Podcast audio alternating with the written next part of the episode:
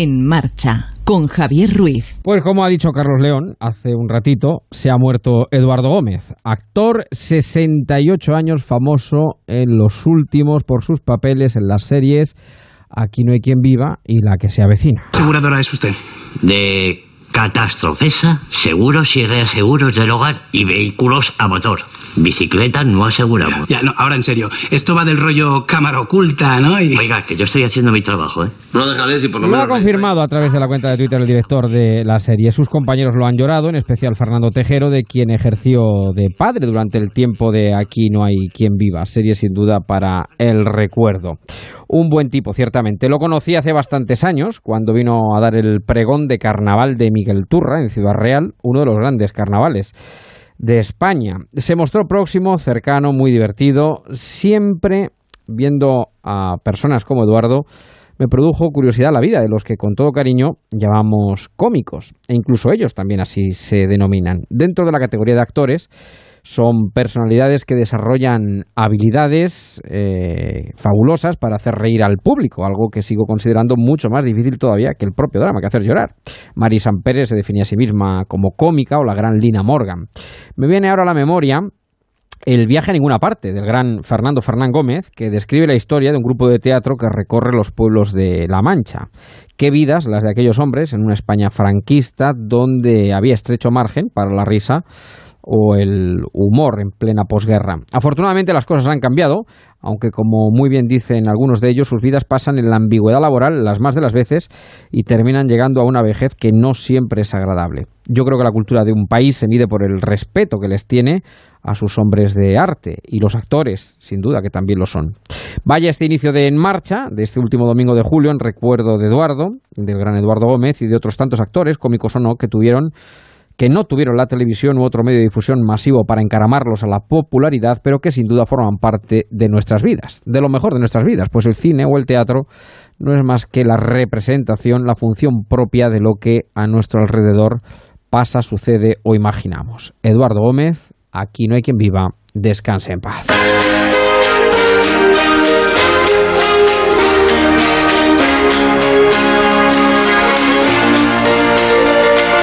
En marcha, Javier Ruiz.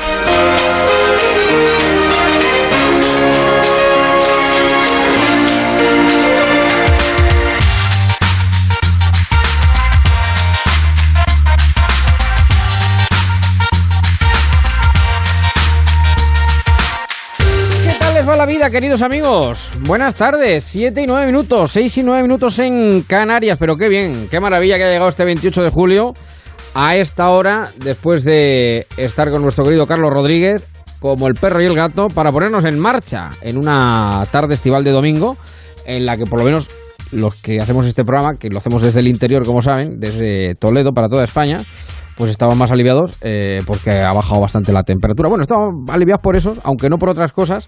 Estaba escuchando a Chema del Olmo eh, recordar que efectivamente hace 60 años que el gran Federico Martín Bamontes, el águila de Toledo, consiguió el primer tour para un español. Y fíjense que, mm, pues estas mm, casualidades tristes en este caso que tiene la vida, que una magnífica estatua que hace, pues eh, yo creo que no hace ni siquiera un año, o poco más de un año, eh, los amigos de eh, la Fundación Seguros Solis levantaron al águila de Toledo, a Federico Martín Bamonte, aquí en su ciudad, y además en la Cuesta de las Armas. La Cuesta de las Armas, si ustedes conocen Toledo, eh, es la que eh, va de la puerta de Bisagra, que es la gran puerta del águila bicéfala de Alonso de Covarrubias del siglo XVI, que es la que da acceso principal al casco histórico de Toledo. Y llega hasta la Plaza de Tocodover, que es el centro neurálgico del casco histórico. Bueno, pues en esa cuesta de las armas, que claro, por eso Bamonte, claro, tenía la subida que tenía, claro, se hacía esos entrenamientos y pues, dejaba a todos tiritando. Pues ahí los amigos de Seguro Solis con el Ayuntamiento de Toledo levantaron una, una estatua a Federico Martín Bamontes. Y como digo, casualidades tristes de la vida, pues algún vándalo, por llamarlo finamente y suavemente, esta noche se ha dedicado directamente a tirarla, a arrumbarla. Eh, y amanecía sobre el suelo. Eh, bueno, pues eh, tontos hay en todas partes. Y bueno, lo bueno es que Federico, ya ha dicho el ayuntamiento, su alcaldesa Milagros Tolón, que la volverá a, a levantar. Veremos si le tenemos que poner una peana, el turmalé o lo que tengamos que poner para que el águila de Toledo brille sobre su ciudad imperial en el sexagésimo aniversario de su coronación como emperador francés en los Campos Elíseos de París. Bueno, que estamos juntos hasta las 9, hasta las 9, dos horas en marcha de radio en vivo, en directo. Vamos a hablar hoy de la felicidad, vamos a hablar con Roberto Aguado, eh, nuestro gran psicólogo con el que vamos aprendiendo cositas interesantes para este verano. Hoy vamos a hablar de cómo poder hacer las cosas, cómo ser capaces de hacer las cosas. Vamos a hablar de los papas, de los papas nada menos, del verano de los papas, con nuestro querido Jesús Bastante, que le vamos a saludar esta tarde aquí en este tiempo de En Marcha, nuestro mecánico, el de las palabras y el de verdad, es decir, el del motor, Antonio Nogueiro, y el de las palabras, Antonio Jan también nos va a visitar, nuestro lobby, en fin, que tenemos tela que cortar, pero como no hay tiempo que, por, que perder, comenzamos. Felicidad, qué bonito nombre. Felicidad, vete tú a saber dónde te metes. Felicidad cuando sales sola a bailar y toma dos copas de más y se te olvida que me quieren. Y toma dos copas de más y se te olvida que me. Nada más verte le dije a mi sentido común que no me esperara levantado. Y al volver a casa una nota en el living room adiós en los morros y desde entonces duermo solo, finito acabado, caramba, y pagando los recibos de la luz. Felicidad, qué bonito nombre tienes. Felicidad, vete tú a saber dónde te metes. Felicidad cuando sales sola a bailar y tomas dos copas de más y se te olvida que me quieres y tomar dos copas de más y se te olvida que me quieres. ¿Qué tendrá la felicidad que todo el mundo la persigue? Bueno, pues de ello vamos a hablar en este tiempo de marcha que comenzamos. Saludo, saludo ya a Felipe Ignacio, que está por aquí en el Facebook, a Rafaela, Elisa, Salvador, a Paqui, a Germán, a Juan Raimundo, a María Luisa, a Luisa Cantó, en fin, a todos los amigos del Facebook. Este programa tiene un, es una de las grandezas que tiene este programa, que tiene un grupo de Facebook todo el año, activo todo el año, creado por los propios oyentes independientemente de ya incluso del programa, que aparece y desaparece como el Guadiana, pero aquí en verano, vamos, estamos permanentemente con la lucecita siempre encendida. ¿Dónde se mete Paloma Gallego esta tarde? ¿Qué tal, mi querida amiga? Buenas tardes. Hola, ¿qué tal? Muy buenas tardes. ¿Tú eres feliz? Yo a ratos, como todos, supongo. Bueno, sí, porque yo... El, Suficiente con eso. Exacto, la felicidad está sublimada, eh, todo lo vamos persiguiendo que tendrá, ¿no? Pero como decía, bueno, dice la felicidad plena absoluta, dice, pues oye, si ya somos felices, ¿y qué hacemos a partir de ahora, no? Si ya tenemos la felicidad óntica absoluta, ¿qué hacemos a partir de ahora? Pues bueno, eh, vamos a hablar de no, bueno, de la felicidad y de los pueblos más felices de España, que tenemos hasta alguno que así se hace llamar. Sí, bueno, la felicidad que como todos sabemos es esa dicha, la aventura, la aventuranza, todos sinónimos de ese estado de ánimo que sentimos cuando disfrutamos de algo bueno. Esa es la definición que tenemos todos clara y hoy en nuestro país hay dos ayuntamientos que se han propuesto a base de medidas muy concretas alcanzarla. ¿Sí? Uno de ellos es Oya, está en Pontevedra, es el primer pueblo que ha creado en España la Concejalía de la Felicidad. Esta ¿Pero qué concejalía? Tenemos una concejalía de la felicidad. tenemos Concejalía de la, Felicidad en Oya, eh, creada hace muy poquito, el pasado mes de junio, porque el equipo de gobierno de este municipio se fijó en un municipio italiano que ya contaba con ella desde hace unos años. Una Ajá. concejala muy ruiseña, muy ruiseña ella, eh, inspiró, digamos, eh, este área y algunas de las propuestas de este municipio pasan por crear un consejo de sabios formado por gente positiva que haga propuestas Sí. para mejorar la calidad de Sí, vida claro, de los tendrán, que ser, vecinos. tendrán que ser alegres, felices, no serán tristes, claro. Hombre, claro, es que si ponen a cuatro tristes en este Consejo de Sabios, o ya se iría al garete, claro, con esta, Claro, claro, con esta iniciativa. Pero Eso además, es. fíjate, una propuesta muy bonita, porque también han visto que en otros pueblos se hace eh, disfrutar del atardecer en una zona preciosa. Además, Sí. aquí encontramos un monasterio junto al mar, que se encuentra al lado del mar, y por ejemplo, también mejorar la atención a personas que están encamadas por eh, enfermedad. Estas son algunas de las propuestas, pero hay más. Y en la otra punta del mapa, en la otra punta de nuestro país, en San Bartolomé de la Torre, en Huelva, se han propuesto también convertirse en un municipio feliz. Tampoco tienen prisa, porque en esto no hay que dar prisa, hay que hacer las cosas bien.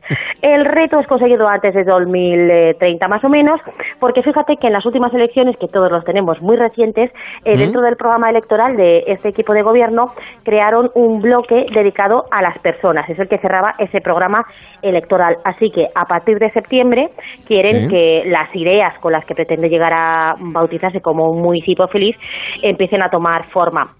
Este es un pueblo pequeño, tiene unos está bien. 3.800 habitantes y el principal recurso es la gente. Dicen que no tienen grandes eh, recursos eh, culturales y demás, pero sí la gente. Por eso quiere que sean eh, un lugar atractivo para que la gente se quede, para que consigan fijar la población. Y esa Concejalía de la Felicidad, en el caso de San Bartolomé, va a empezar eh, a principios de septiembre. Así que Sí. iniciativas que nos alegran, por supuesto, de la existencia y que van a alegrar sobre todo Yo a sus creo, de vecinos. hecho, estoy pensando que no salió el gobierno adelante porque Pedro Sánchez no le propuso a Pablo Iglesias un ministerio de la felicidad. Porque si no, hubiera, se- hubiera salido, hubiera salido. Sobre todo claro. de la mitad. Tendría, sí, sí, sí, tendrían que fijarse en estos pueblos. Vamos a hacer un encuentro aquí de los pueblos felices de España, saludando a sus dos, además son dos mujeres, dos alcaldesas, a Cristina Correa, que es alcaldesa de La Hoya, en Pontevedra. Cristina, ¿qué tal? Muy buenas tardes. Hola, muy buenas tardes. ¿Qué tal está? Muy bien, un día estupendo por aquí, por hoy, hoy. Bueno, me alegro. Y María Eugenia Limón, que es alcaldesa de San Bartolomé de la Torre, en la provincia de Huelva. María Eugenia, ¿qué tal? Buenas tardes. Hola, buenas tardes. ¿Cómo está? Muy feliz. Hombre, hay que predicar con el ejemplo, les claro. iba a de- claro, les iba a decir, eh, digo yo que estarán ustedes felices, vamos, porque Sí, evidentemente... Muy felices. Claro, claro. Bueno, yo, yo les pregunto y vayan contestando como quieran, y bueno, y Paloma también, evidentemente, pero ¿cómo eh, se les ocurrió esto? ¿En qué momento? Porque esto sí que es. Yo no me suena que nadie hasta ahora hubiera llevado eh, la concejalía de la felicidad en un programa electoral. Pues en el Bueno. caso de San Bartolomé fue a través del programa electoral que lo dividimos en cinco bloques temáticos, como bien ha explicado tu compañera, y en el último, en, bueno, cinco bloques temáticos y 30 propuestas, porque nuestro objetivo es pues trabajar en relación a los ODS, eh, que, me acuerdo que tenemos marcados hasta 2030, ¿no? Entonces, en el- la propuesta 30 era pues tener un municipio feliz los 365 días de- del año. Y a partir de ahí, pues hemos empezado a cambiar toda la imagen corporativa de nuestro municipio y hemos empezado pues a, a trabajar con los colectivos y con el sector empresarial de la del municipio, ¿no? Para que pues el- las panaderías tengan el pan de la felicidad y el dulce de la felicidad. Las empresarias que tenemos de moda flamenca, El pues, pan de la felicidad. El pan de la el pan felicidad. de la felicidad, sí. ¿Y cómo es el pan de la felicidad? ¿Cómo es el pan de la Pues felicidad? ellas van a hacer un, un modelo especial para Sí. empezar a venderlo a partir de esta campaña que estamos iniciando en, eh, en el pueblo. También dos grandes empresas de moda flamenca que tenemos en el pueblo, tanto Manuela Macías como el Ajolí, Pepe Jiménez, Mm. van a, también a diseñar para esta colección de moda flamenca 2019-2020, pues también su traje de gitana de la felicidad. Y así, poquito a poco, vamos a intentar que todo el pueblo pues se involucre en esta idea de, de ser el municipio feliz los 365 días del año. Deseamos que empezáramos en septiembre, porque en septiembre es cuando vamos a pasar unas encuestas a todos nuestros vecinos y nuestras vecinas para que cada uno se autoevalúe y nos diga en qué nivel de felicidad se cree que se encuentra. Eso pues nos va a dar a nosotros un diagnóstico y una foto fija de nuestro Sí. municipio para, para poder empezar a trabajar pues en las zonas donde la gente esté menos feliz para poder ayudarlos pues a conseguir esa felicidad pues absoluta o al menos plena en algunos momentos. Y en el caso de Eh, Cristina. Es una pregunta que podría incorporar en todos los CIS que se hagan, ¿verdad? Lo de la felicidad, que al fin y al cabo es lo que buscamos todos, lo que deberían buscar los dirigentes. Sí, ¿Perdón? claro, evidentemente, claro. Sí, sí, sí. La- lo que pasa es que, bueno, la, la felicidad también yo- yo- es, luego muchas veces depende de muchos condicionamientos personales. es- eso, eso está claro. Pero en el caso de la olla, Cristina, ¿cómo salió la idea? Bueno, es un tema que siempre me ha apasionado y el año pasado queríamos celebrar un día, un gran día en Olla y pensamos, viendo el calendario eh, de los días internacionales, en el gran día, el 20 de marzo, que se celebra el Día Internacional de la Felicidad. Y bueno, coincido mucho en eh, lo que comentaba la alcaldesa de San Bartolomé de Huelva, eh, cuando dice que es muy importante involucrar a la gente, es decir, que la gente se sienta partícipe de este proyecto, porque al final nosotros eh, ponemos como protagonismo la finalidad de cualquier actuación que vayamos a hacer pero la gente también es importante que se sienta partícipe y que aporte y que, como decía ella, unas encuestas o, un estudio donde determine efectivamente qué, puntos o qué iniciativas les gustaría a ellos que les pudiesen hacer un poquito más felices, pues que ellos, eh, pues eh, siendo también partícipes del proyecto, se involucren y así también consigamos eh, mejor nuestro, conseguir mejor nuestro reto. Creo, Cristina. Felicidad es un viaje lejano, mano con mano, la felicidad. Tu mirada inocente entre la gente, la felicidad. Es saber que mis sueños ya tienen ¿Qué vas a decir, Paloma? Que... No, decía que, hombre, tenemos mucha música que nos hace felices, que la música hace muy feliz y con muchas canciones dedicadas a la felicidad, efectivamente, efectivamente, aunque luego acabaron con el Rosario de la Aurora. Pero en fin, eso es otro tema. Le decía a, a Cristina también que creo que se fijaron en un municipio italiano que ya desde hace tiempo cuenta con su Concejalía de la Felicidad y evidentemente, al igual que comentábamos que el Consejo de Sabios tiene que estar eh, compuesto por gente con un poquito de iniciativa y de alegría, eh, imagino que la concejala de este área también tiene que ser una persona persona eh, con, con un alto nivel de alegría, ¿no? Sí, la Carmen María es una persona muy alegre. Eh, de hecho, eh, pues en su vida personal ha pasado por, por una larga enfermedad con su madre y su madre falleció hace poco y Carmen María, a pesar de todo, venía al ayuntamiento siempre con una sonrisa y digo, esta mujer, hasta le dije, cógete unos días y ella seguía viniendo y siempre con una sonrisa para los vecinos y digo, es, es increíble. Y, por eso pensé en ella, pensé en ella, me vino a la mente cuando en el reparto de competencias llegué a Carmen María y dije, ¡ay! me vino a la mente la felicidad, qué feliz es Carmen María, qué bonito sería que llevar una concejalía de este tipo. De todas formas, no estarán de acuerdo con, conmigo, ¿no? Eh, es lo que apuntaba, eh, está muy bien, además, me parece que es un. En fin, de hecho, nos hemos fijado nosotros en, en, en tanto en Olla como en San Bartolomé de la Torre, eh, por esta iniciativa, ¿no? Que bueno, que un partido político hable de la felicidad. Pero es que yo creo que, el partido político en todo caso puede, puede ayudar o puede crear eh, las condiciones, pero luego al final la felicidad realmente es un estado de, cada uno, ¿no? Eh, lo digo porque, bueno, hay, hay, hay, que no tiene nada que ver, pero bueno, hay experiencias, ¿no? de determinados paraísos eh, que decían, hay que ser feliz por decreto. eso no se consigue así como así. Eso no se consigue así como así, ¿no? Entonces, digamos que, claro, hay que tener alguien fino que hile, pues eso, para buscar un poquito cómo hacer la vida más agradable a sus vecinos, ¿no?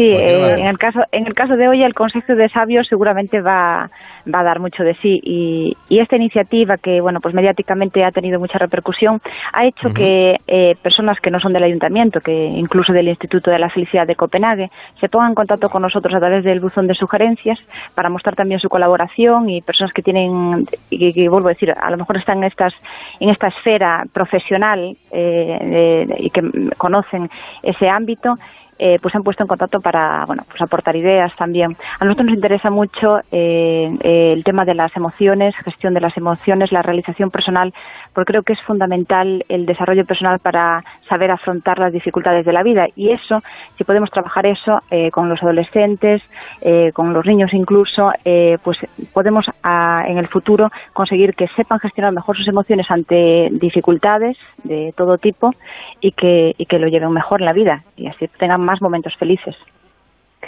Mm, nos contaba María Eugenia eh, que el objetivo es eh, bueno pues eh, llevar a cabo políticas que haga que la gente tenga más fácil el acceso a la, a la felicidad, pero ¿cuál es el reto? ¿Se han puesto un año concreto? Y sobre todo, quieren preguntar también a la gente, hacer una encuesta para ver qué grado de felicidad tienen, pero ¿cómo se ha tomado los vecinos, en este caso de San Bartolomé, también se lo preguntaría a Cristina, estas iniciativas? Porque claro, uno a veces los programas electorales se los toma un poco a chufla porque luego se incumplen muchos puntos. Viendo lo, que, fue la reacción? Claro, viendo lo que vemos. María Eugenia, ¿cuál fue la reacción de los eh, eh, vecinos de San Bartolomé ante esa propuesta y ante las ideas ya concretas que quieren eh, llevar a cabo a partir de septiembre? Bueno, pues los bartolines, las bartolinas, la verdad es que están encantados, ¿no? Porque yo siempre... ¿Cuál es el gentilicio? En mi pueblo. ¿Cuál es el gentilicio? Bartolina. Los Bartolines. Bartolines y Bartolinas, qué bonito, qué Sí. bonito. Sí, sí, sí. Yo siempre he dicho que mi pueblo no hay, es un pueblo muy pequeñito, un pueblo de paso, no tiene mucha historia, no tiene grandes monumentos, no tiene grandes iglesias, pero su magia está en la gente. Y es que San Bartolomé eh, es uno de los pueblos de la comarca en la que estamos que ha ido creciendo en los últimos 10 años, mientras que otros pueblos pues cada vez están quedando más vacíos porque apenas hay pues eh, empleo, la gente pues se va a, sobre todo a pueblos más cercanos a las ciudades. San Bartolomé, sin embargo, será eh, lo contrario, no es un pueblo que ha ido avanzando a lo largo de estos dos últimos 10 años. Entonces, cuando a la gente, eh, bueno, yo me han escuchado los medios, ¿no? Al principio cuando yo decía, Sí. es que la gente de San Bartolomé se siente, le gusta ser y vivir en San Bartolomé, no, no quiere, son, son- está muy orgulloso de ser Pues un bartolomé, verano nos ¿no? vamos allá del Y somos- programa, tranquilamente. Exacto. Pero vamos, pues sí, pues sí, te van a coger una gente muy emprendedora, una gente muy acogedora, de un pueblo muy pequeñito, pero es un pueblo muy acogedor, ¿no? Un pueblo que fue migrante en los años 70 y que ha sabido, pues, eh, ese, ese amor, ese cariño, pues a pasarlo de los unos a los otros. Y ahora la verdad que pues, lo han cogido con los brazos abiertos más. Ellos están, cada vez que suben algo a las redes sociales, hablando en Facebook, en Twitter, Sí, todos lo sí. suben con el hashtag Municipio Feliz 365 y con el hashtag SBT 2030. La verdad que el pueblo está muy implicado porque es que el pueblo se siente eh, partícipe de este gran proyecto, ¿no? Porque ellos saben que los políticos en este caso pues siempre decimos, ¿no? Nos presentamos a las elecciones para mejorar la calidad de vida de las personas, ¿no? Y esa filosofía pues siempre se, se iba como algo más material, ¿no? A mejorar la calidad de la vida de las personas, sí, siempre vinculado a temas materiales. Pero ya ahora cuando yo le he dicho, oye, vamos a cambiar el concepto, en vez de- de pensar en lo material, vamos a pensar en los sentimientos, en las emociones. Vamos a hacer talleres con los tejidos asociativos, en el cole, como bien hablaba también la compañera, ¿no? Vamos, ese desarrollo integral de las personas vamos a llevarlo a cabo desde toda la, desde todas las actividades que hagamos en el municipio, en el deporte, en cultura. La gente está súper encantada porque es que la gente ya lo cree. Entonces, empezar en un proyecto en el que la gente ya cree que lo es y que podemos transformarnos eh, a los más pequeños y cambiar y, y contagiar esta felicidad al resto de los pueblos, pues muy bonito, ¿no? Yo creo que, que no solamente se va a quedar en el papel, sino que tenemos un Mm. pueblo ya muy involucrado. Desde con luego, muchas ganas de tanto, participar. Tanto uno como otro, el marketing les ha salido bien, porque ya digo que se han dado a conocer, eh, la repercusión que han tenido ha sido, ha sido evidente. Claro, no, nos ha dado tiempo ni de poner en marcha, o sea, hasta apenas llevamos un mes de comienzo, ni poner en marcha las acciones y ya los medios de comunicación os había hecho también eco de la noticia. Entonces, bueno, no dejan de venir pues la, programas de televisión a grabar al pueblo, entonces la gente está encantada porque Sí, sí, nosotros sí, tenemos sí. que buscar un elemento para diferenciarnos con el resto de nuestros pueblos de alrededor. El que no vive de la mina, vive de los molinos de viento, pues un pueblo rico y en nuestro pueblo pues no sabe, no tenemos nada, la gente no venía por nada.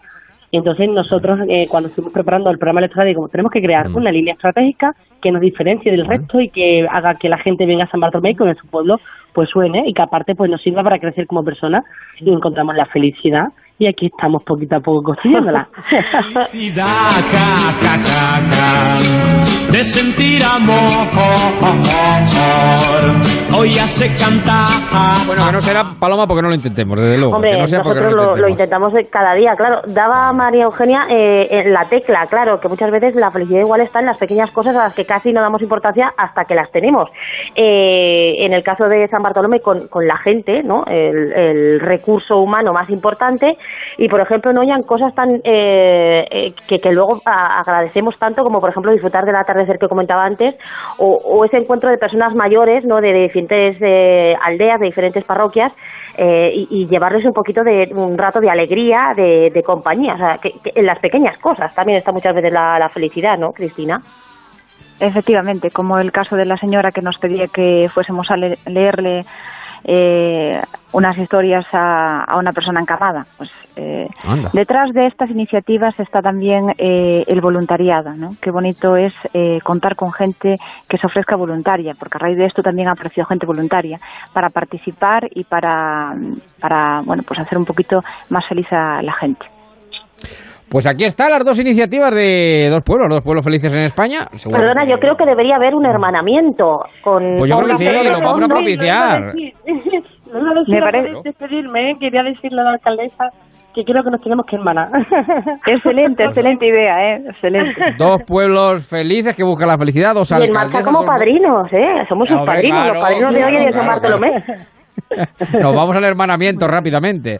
Yo conozco un el hermanamiento más cercano que yo conozco, que, que tiene WhatsApp también, lo cuento rápido en, en 20 segundos, es el de Lepe con Tomelloso, Eh, pues los dos son conocidos por los chistes, sobre todo. Bueno, son dos localidades que tienen bastante, bastante cosas en común. Los de Tomilloso llevaron una tinaja de vino a Lepe y solo los de Lepe pudieron llevar una barca hasta Tomilloso.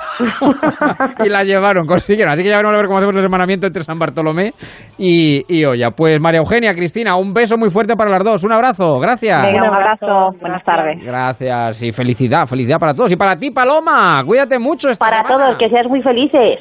Hombre, y que comamos perdices, por supuesto. Lo vamos Que a lo intentarlo.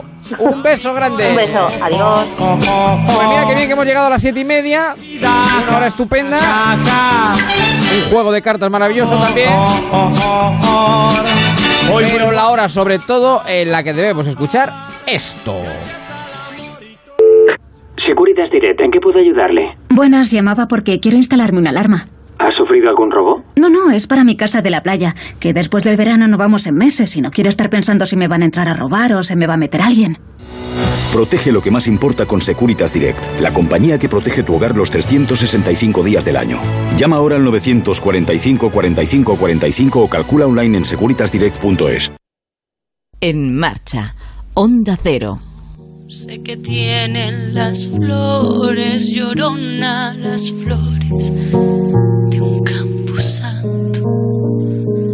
No sé que tienen las flores, llorona las flores de un camposanto. Por cierto, que agradezco a nuestro querido Piti Kling del grupo del Facebook que nos ha puesto. No sabía que teníamos un oyente que trabajó eh, con Fede, con el gran Federico Martín Bamontes, en la tienda que tenía en la Plaza de la Madalena, en Toledo, y nos pone aquí una foto del gran Federico y Fausti, su, bueno, que era su sombra, luego, su, el gran Fausti, con Federico Martín Bamontes. Bueno, escuchen, escuchen, escuchen, escuchen, escuchen. Ay de mí, llorona, llorona,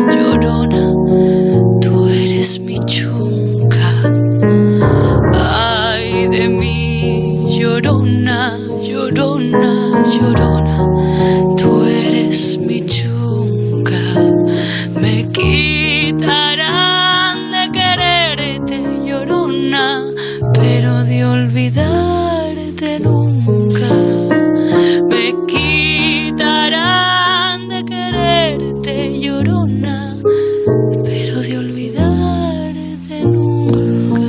la voz de la increíble María Aguado, que eh, se ha marcado una versión de la Llorona este verano del 19, que la queremos compartir con todos los oyentes. Y ahora ya le pongo yo la, el, el babero aquí a nuestro, al padre de la criatura, al padre espiritual de todos nosotros, porque no solamente del padre María, el padre espiritual del resto del marcha. Mi querido Roberto Aguado, ¿cómo te va la vida? Buenas tardes, ¿cómo estás? Muy feliz, muy feliz, eh, Javier, muy, muy feliz. Hombre, Eh, con lo que hemos contado, pero luego te pongo a María, pues tú dime, vamos, eh, como para no estarlo, vamos. con, con lo que habéis contado, un poquito menos, pero con, eh, con María muy feliz. muy feliz. A, a mí con lo que habéis contado mm, me gustaría decir cuatro cosillas, pero bueno. Venga, Eh, venga, sí, sí, sí, sí, sí. eh, no, hombre, no, no, no juguemos. Los políticos que no jueguen con algo tan, tan importante como son las emociones. Estaría Sí, bueno. sí, no se puede hacer marketing con la emoción, porque si se muere alguien tiene que ser feliz.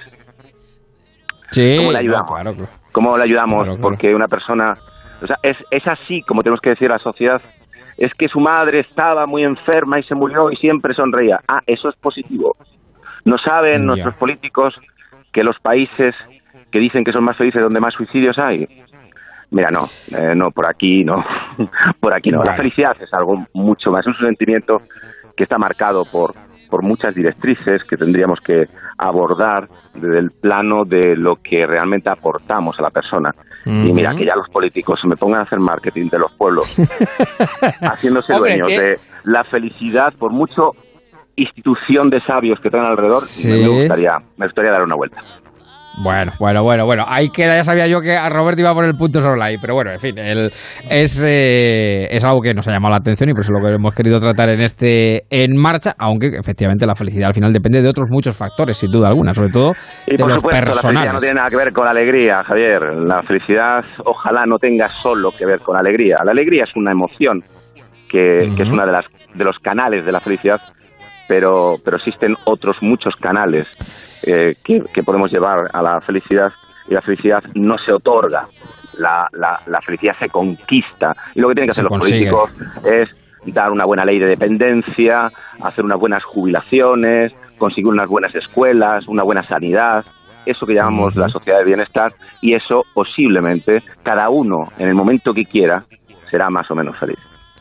Bueno, nuestro querido Roberto, que nos acompaña los domingos, nuestro psicólogo de cabecera, hoy me decía que, eh, bueno, siguiendo un poco el hilo que hemos estado estos días eh, comentando, bueno, pues de lo importante no es saber lo que hay que hacer, sino hacerlo, ¿no? Que eh, lo viene remarcando el liderazgo intrapersonal. Eso es, el liderazgo intrapersonal del que venimos hablando.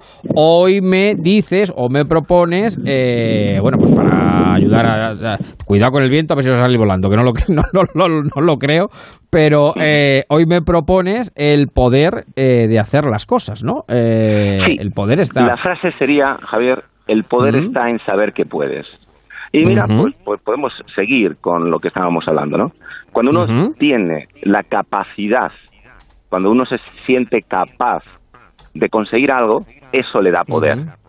El Sí. poder no está en, en tener a las personas menguadas, eh, tener a las personas en miedo y por tanto tengo mucho poder. No, no, el poder no está en que yo te diga cuándo te tengo que dar o no te tengo que dar. Eso es un poder, eh, digamos, sátiro, es un poder eh, que, que es injusto. El poder está muy ligado a que aquello que estoy haciendo sé que puedo hacerlo. Y eso me empodera y me hace sentirme que puedo. Por lo tanto, sería muy conveniente, precisamente por lo que hablábamos, que en la vida eh, pudiéramos otorgar, pudiéramos ofrecer aquello que somos capaces de realizar, que está en nuestra mano la realización. No podemos decir a alguien, te voy a dar algo que no depende de mí, sino que depende de otras circunstancias, ¿no? Entonces, cuando una persona se empodera, cuando una persona Sí. está empoderada, es porque tiene la sensación, tiene ese ese estado interno de que está capacitado, de que tiene competencia, de que tiene ese talento, tiene esa capacidad para poder realizar. Y eso te da mucho poder. Y es una de las cosas que estamos viendo en la sociedad. Hay personas que creen que tienen, eh, por así decirlo, eh, pues mm, eh, su, su ensimismamiento sobre la cosa que está realizando lo hace desde que tiene que tener poder. Y para eso no ayuda, no hace un, un- en un escenario ganar-ganar, no ayuda al otro que tiene delante. Cuando una persona se siente capacitada, cuando una persona siente que tiene esa capacidad para realizar, ahí Mm. no tiene que quitar nada a nadie, simplemente va a ejecutar, va a realizar lo que él sabe o ella sabe hacer y por lo tanto eh, puede de alguna manera eh, conquistar su, su, su meta, conquistar dentro de esos escenarios ganar-ganar, donde todos ganamos. Y es muy importante, es muy importante que el poder, ahora que estamos Sí. En todo esto que está surgiendo ¿no? en estos días, ¿no? que eh, quién tiene el poder en este momento, en este país, eh, es muy importante que el poder sea Mm. consecuencia de que soy capaz de poder realizar aquello a lo que me dedico, ¿no? Y, y bueno, pues eh, este empoderamiento es otra de las palabras que está muy Sí. de moda, empoderarse, pero es difícil empoderarse si no tienes capacidad o no Claro. te sientes capaz de poder realizarlo. Bueno, escucha esto, escucha, esto, escucha, escucha, escucha, escucha, escucha, escucha, escucha.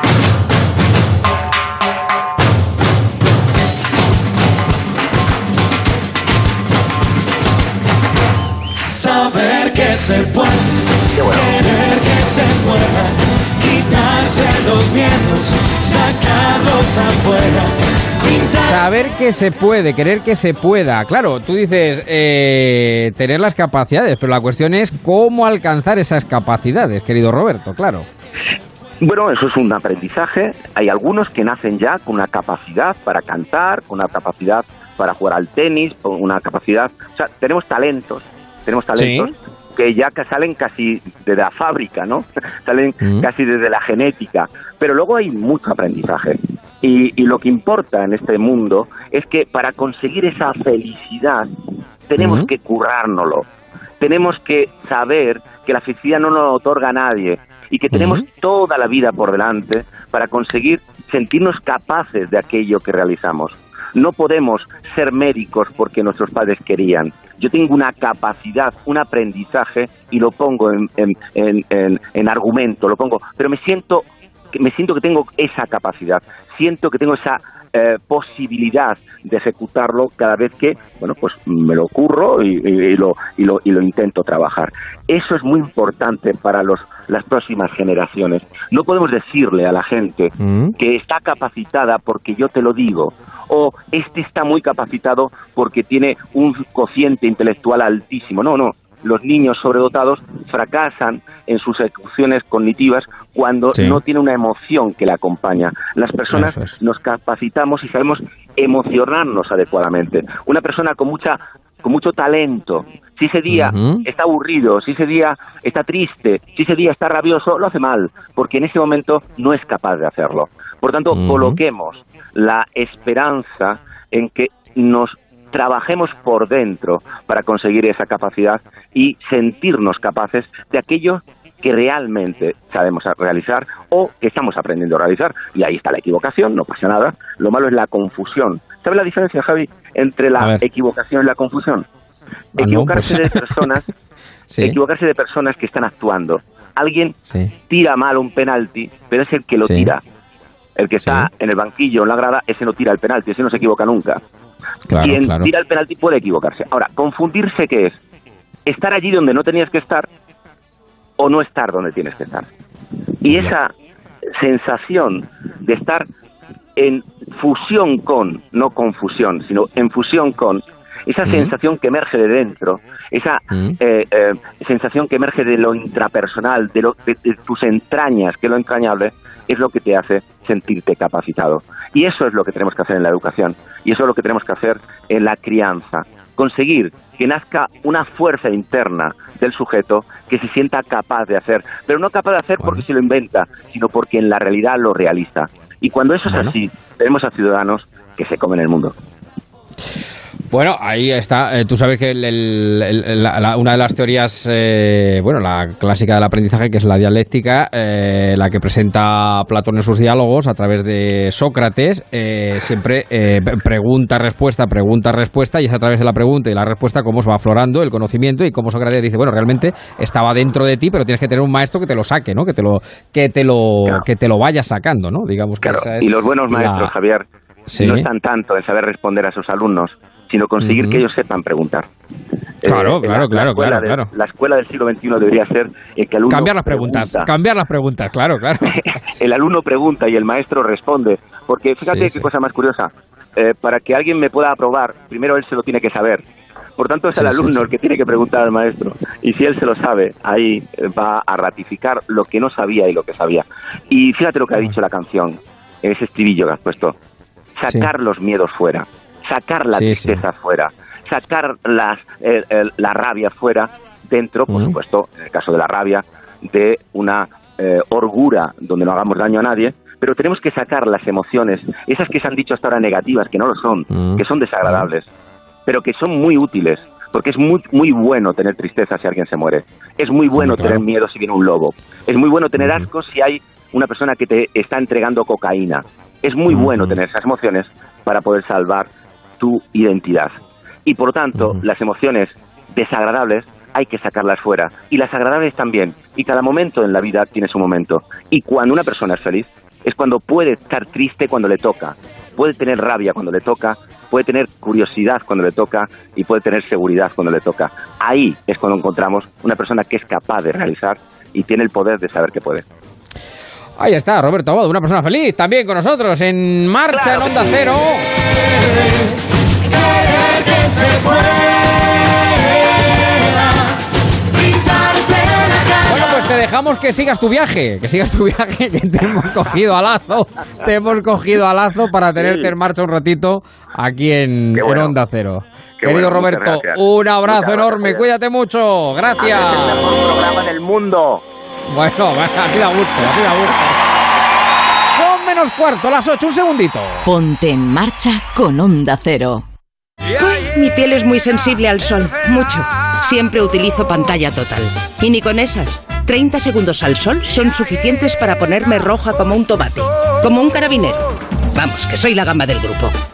El caso es que el sol me odia, pero yo quiero muchísimo al verano. Todo el mundo quiere que llegue el verano, aunque solo sea por el extra de verano de la 11.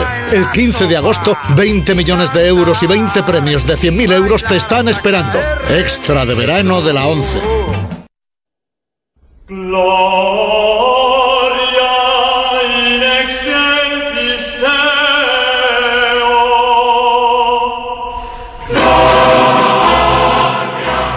Ponte en marcha con Javier Ruiz.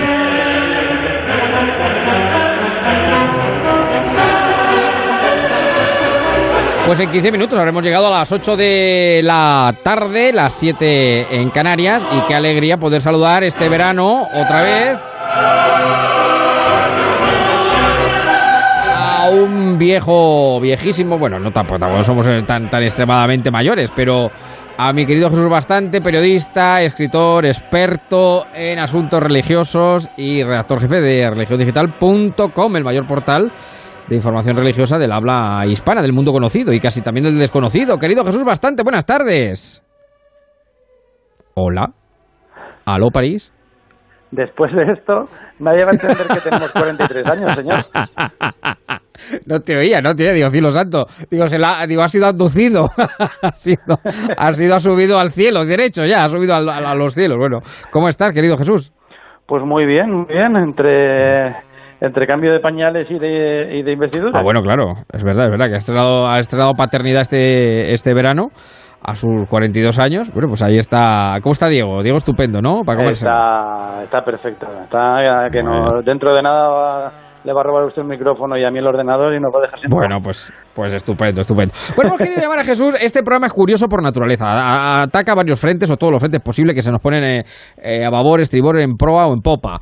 Y la semana pasada hablamos de otros veranos, otras realidades. Eh, bueno, pues las realidades, ayer también lo recordamos con Pedro Morejón, pues de quienes, por ejemplo, cruzan, bueno, los, los, los mares, el drama de la, de la, de la inmigración, ¿no? Que muchas veces eh, nos, nos golpea de cerca, ¿no? Pero yo, teniendo a Jesús en, eh, en la órbita de colaboradores de este programa, digo, bueno, digo, y además el otro día mm, lo, lo, lo, lo, lo, lo- lo recordé porque vi a Ratzinger, que hacía mucho tiempo que no veía a Benedicto ¿Sí? XVI, eh, saludando a un motorista. eh, y- Además en Castel Gandolfo. Exacto, claro, claro, la residencia veraniega de los papas. Y digo yo, ¿cómo son los veranos de los papas? Porque claro, eh, aquí andamos buscando, pues eso, o la felicidad, o andamos buscando el lugar donde comer, donde mejor estar, el viaje más placentero. Eh, cada uno va haciendo sus pinitos de verano. Nosotros aquí en este programa damos ideas y nos interesamos por cosas. Y digo, bueno, ¿y los papas cómo veranean? ¿Veranean los papas? ¿Hay lugar para el verano en el solio pontificio, querido Jesús? Pues eh, con este con este papa no. Los anteriores pontífices sé que tenían incluso un sitio dedicado a las vacaciones estivales, pero el Papa Francisco decidió que, que no iba a veranear jamás en Castel Gandolfo y de hecho Sí. hace tres años decidió abrirlo como un museo para, para, la- para los fieles y para todos los turistas que, que así lo desearan, con lo cual está poniendo bastante difícil a su sucesor volver a, Volver a la- Castel Gandolfo. a- a la residencia veraniega. Pero lo que Sí, sí es sí, cierto es que eh, los, eh, los papas romanos mm, sí han tenido descanso, pero pocas vacaciones. Lo que sí hacían Ya. era huir de, de la canícula romana. eh, Sí, que es dura, más, es en es julio, dura. más en julio que en agosto, en realidad, se habla mucho del ferragosto romano, y, y salían salían de la, de la capital. Todo esto pensando que, que Roma siempre ha sido un lugar eh, por conquistar por des- y una y una pieza a cobrarse por imperios sucesivos y, y demás, con lo cual el Papa no podía abandonar a tontas y a locas eh, la sede de Pedro. Pero sí que Además, había- de- ha, ha habido, ha habido casos en la historia que el Papa se iba y voy a probar para, para- aprovechaban para invadir Roma. Sí, o para nombrar sea otro que- papa. O para nombrar otro Papa. O sea, que hecho, que se fue a Sevilla, pues claro, sí, sí. hay alguna que otra residencia veraniega que no es conocida como tal, como Viterbo o como Aviñón, que, que también acabó convirtiéndose en sede Bueno, de, de claro, claro. El papado de Aviñón, claro, sí, Claro, sí. sí. o, o el famoso de cónclave Occidente. de, de Viterbo, donde los donde los cardenales que querían elegir papa estuvieron unos cuantos meses encerrados, por eso se llama el Ujú. conclave, conclave porque les encerraron con llave y Sí. incluso ya el, el techo para que les entrara el frío, la lluvia y poder eh, darles alimento para que eligieran una bendita vez al, al Papa. Pero sí que es cierto que a partir del siglo XII sí que hay conciencia de que los papas tomaban al menos descanso. Eh, Hay constancia de papas eh, que les gustaba ir a cazar jabalíes, que, que se adentraban por el bosque, que bueno, papas eh, de familia rica, como no podía ser de otra manera, en la, en Claro, la Edad Media claro. posteriores, que pasaban tiempo con su familia en las residencias, en las residencias del, del clan, y, y así se iban sucediendo las cosas. Sí que es verdad que a partir del siglo XVI eh, el Papa tiene compra eh, un Mm. terreno en Castel Gandolfo, a las orillas del, del Sí. lago Albano, un lugar que Sí. si no lo han visitado se lo recomiendo vivamente, es un lugar precioso, fantástico. Que, para sentirse como un papa, para, no, un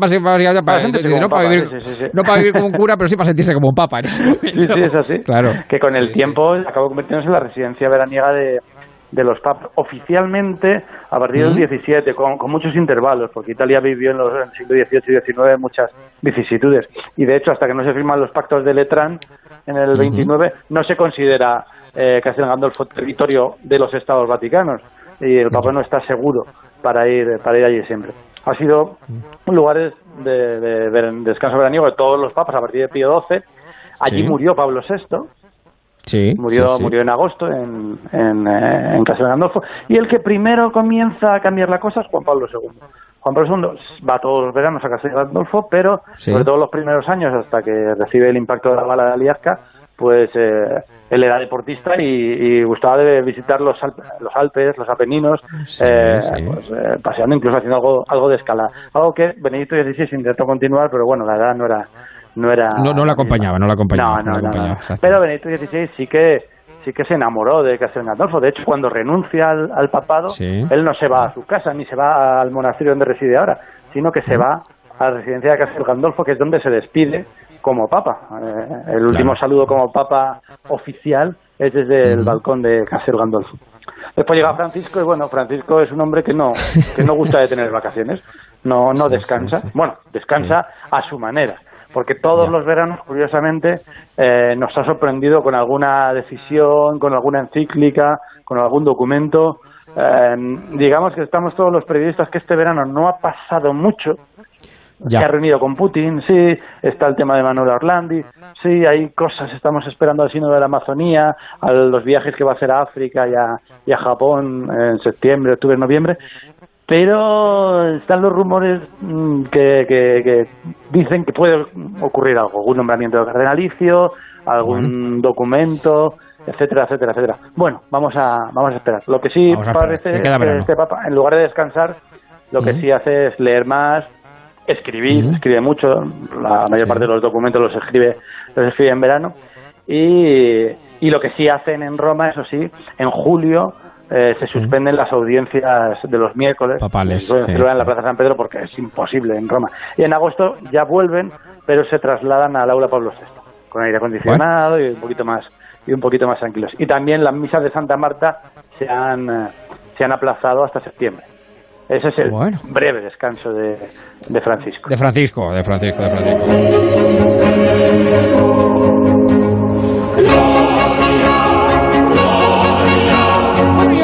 Antes de despedirte, que no, no tan relacionado con, con- con los papas, pero sí con nuestros hábitos.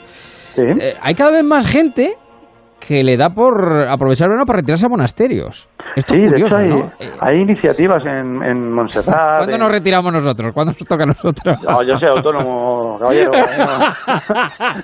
No puedo- no Se retira cuando quiera, ¿eh? Cuando Pero- quiera. No, hombre. pero sí, se puede vivir la experiencia de vivir como un monje o vivir como un ermitaño, Sí. como un religioso. Sí, Sí. sí, sí. sí.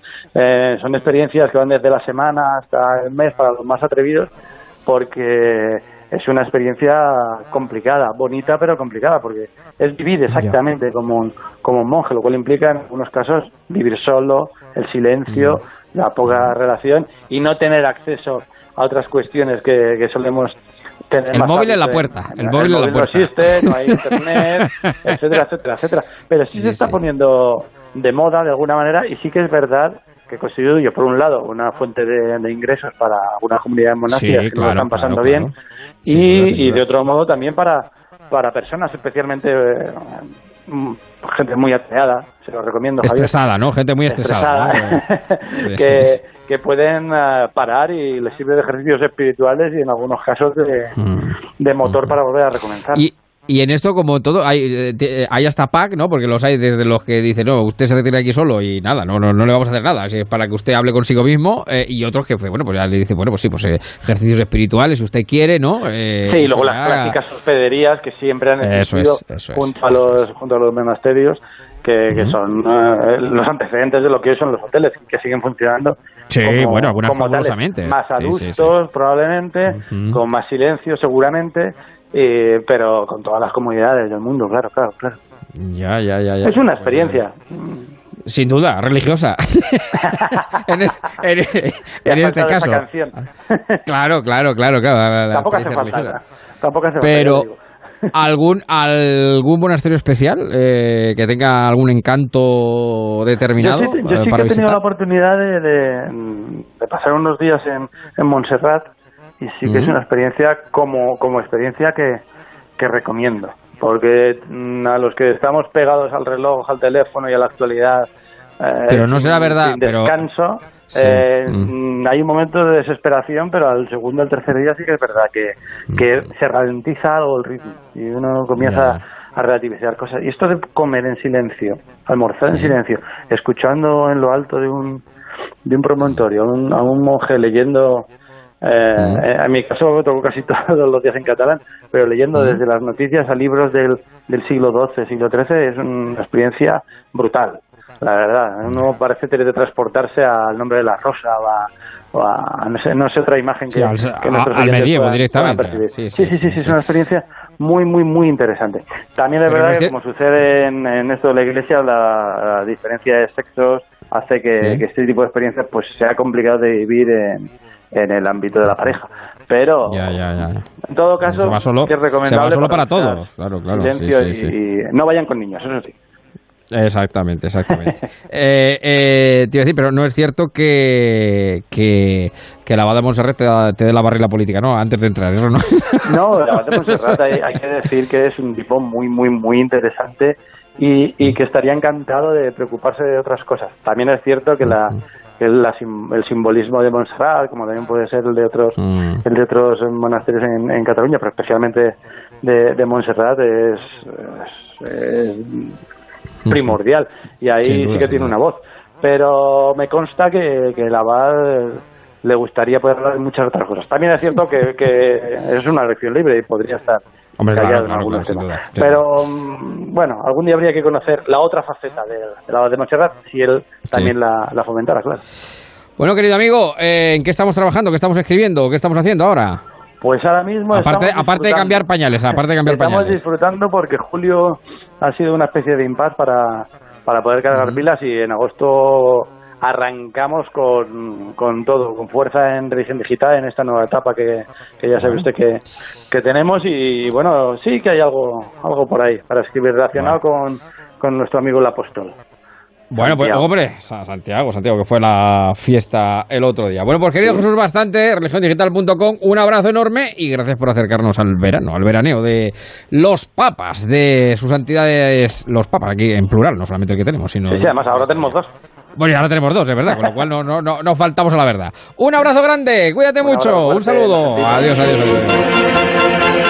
Y si quiere pasar la vida tranquila, desde luego lo que tiene que hacer, sin duda alguna, es Securitas, Securitas Direct, que este verano le va a dejar las vacaciones más tranquilas sin tener que preocuparse si van a entrar a robar en casa mientras estamos fuera. Por eso ponen a nuestra disposición la alarma que más hogares protege en España y Europa. No deje que ningún robo le arruine las vacaciones. Instale ya hoy la alarma de Securitas Direct y disfrute de sus merecidas vacaciones tranquilo. Llame ahora al 945 45 45 o calcule online en securitasdirect.es. Recuerde, 945 45 45.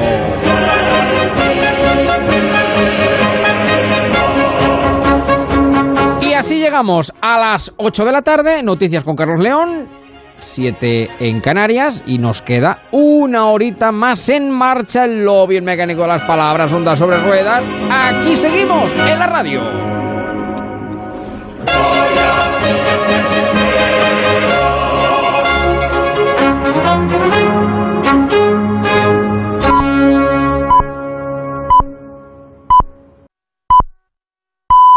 Son las 8 de la tarde, las 7 en Canarias.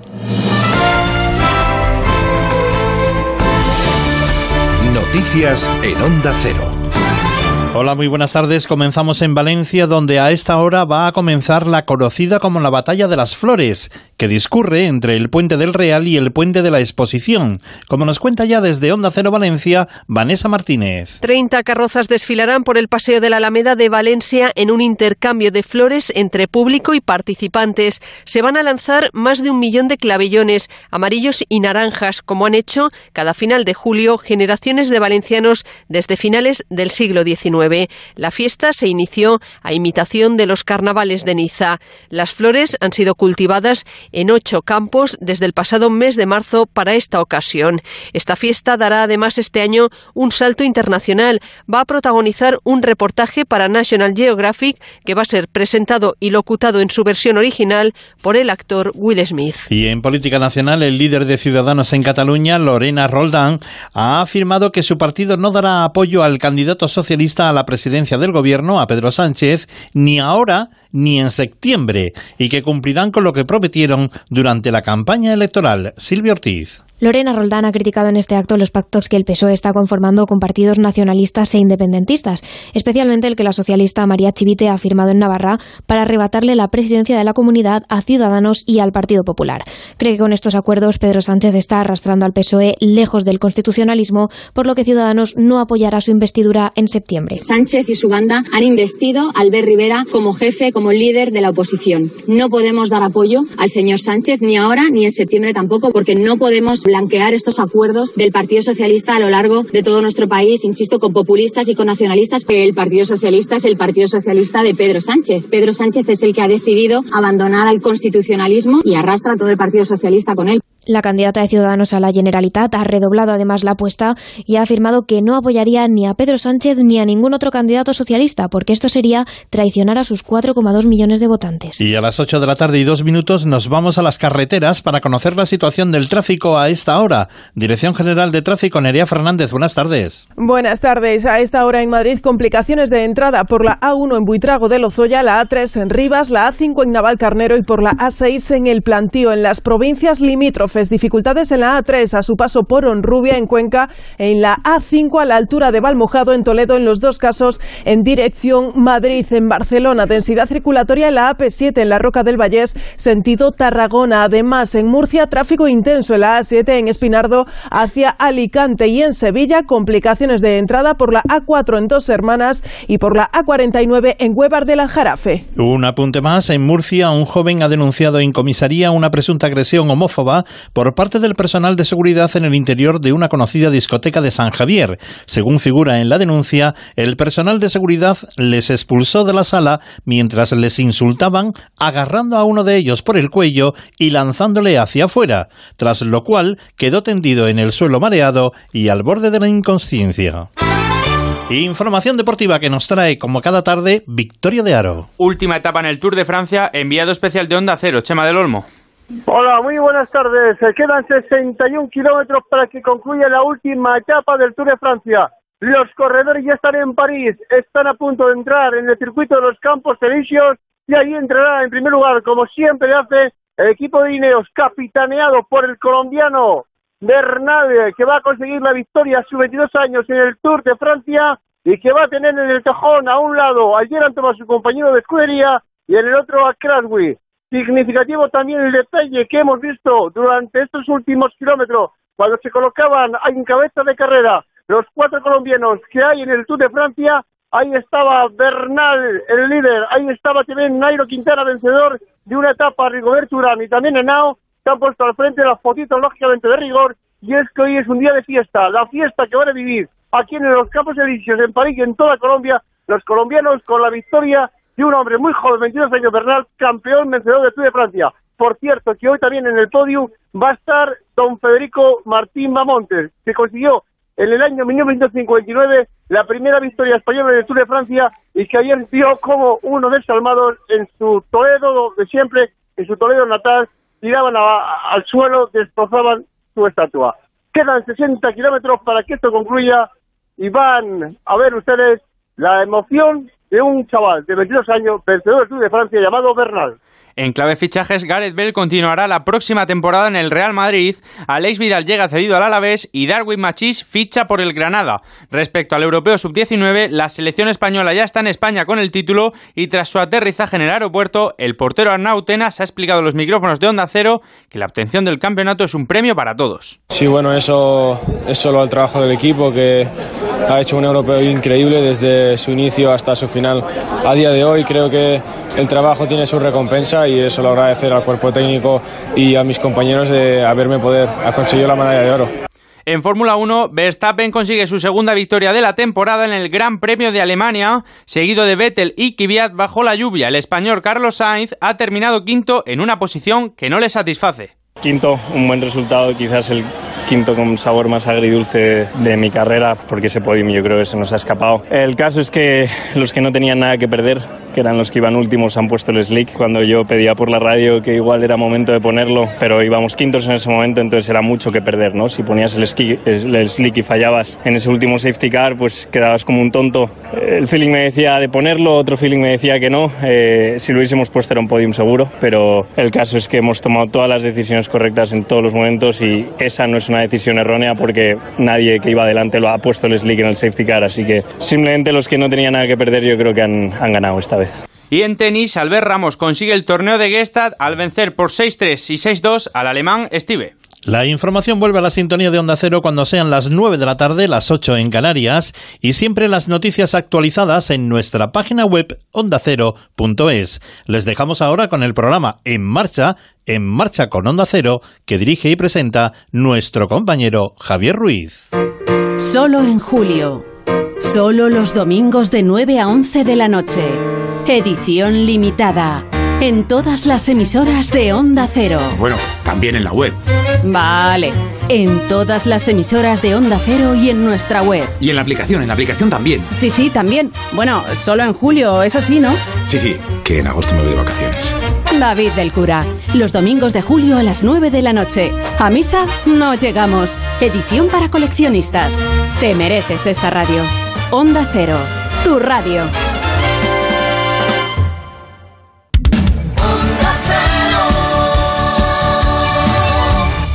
Ponte en marcha con Onda Cero y Javier Ruiz.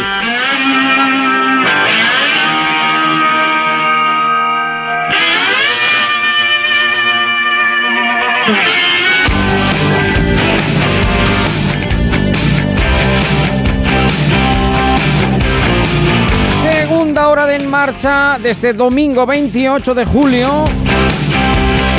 Una hora buenísima, pero buenísima, buenísima, buenísima. La mejor para hablar del mundo del automóvil Honda sobre ruedas, querido Antonio Nogueiro. Buenas tardes. Muy buenas tardes, querido Javier. ¿Cómo te va la vida? Estupendamente. Encantado de saludarte. Pues eh, yo también estoy aquí encantado de estar otra vez aquí con todos nuestros queridos oyentes y nuestros amigos de Facebook. Ahí, ahí, ahí, ahí, ahí. Y con todos los amigos conductores Los, eh, que siendo domingo tarde del fin de semana probablemente uno de los más de más trasiego. De más trasiego, sin duda. Porque se acaba julio, llega agosto, cruce de caminos, unos van, otros vienen.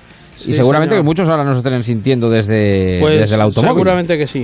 Así que vamos a hablar pues un poquito de todo este jaleo de la eh, operación salida, entrada, llegada, venida, eh, pero sobre todo del coche en verano. El coche en verano. Porque el coche en verano requiere unos cuidados Mientras, concretos, ¿no? Exactamente. Mientras haga calor hay que tener en cuenta unas, unas cosas por economía, por confort, sobre todo por seguridad. Mm, Bueno, un poco de todo, ¿no? mm. Eh, desde siempre hablamos que el coche tiene que estar en perfecto estado de funcionamiento, revisado. Muy importante en estas fechas, la batería sufre bastante.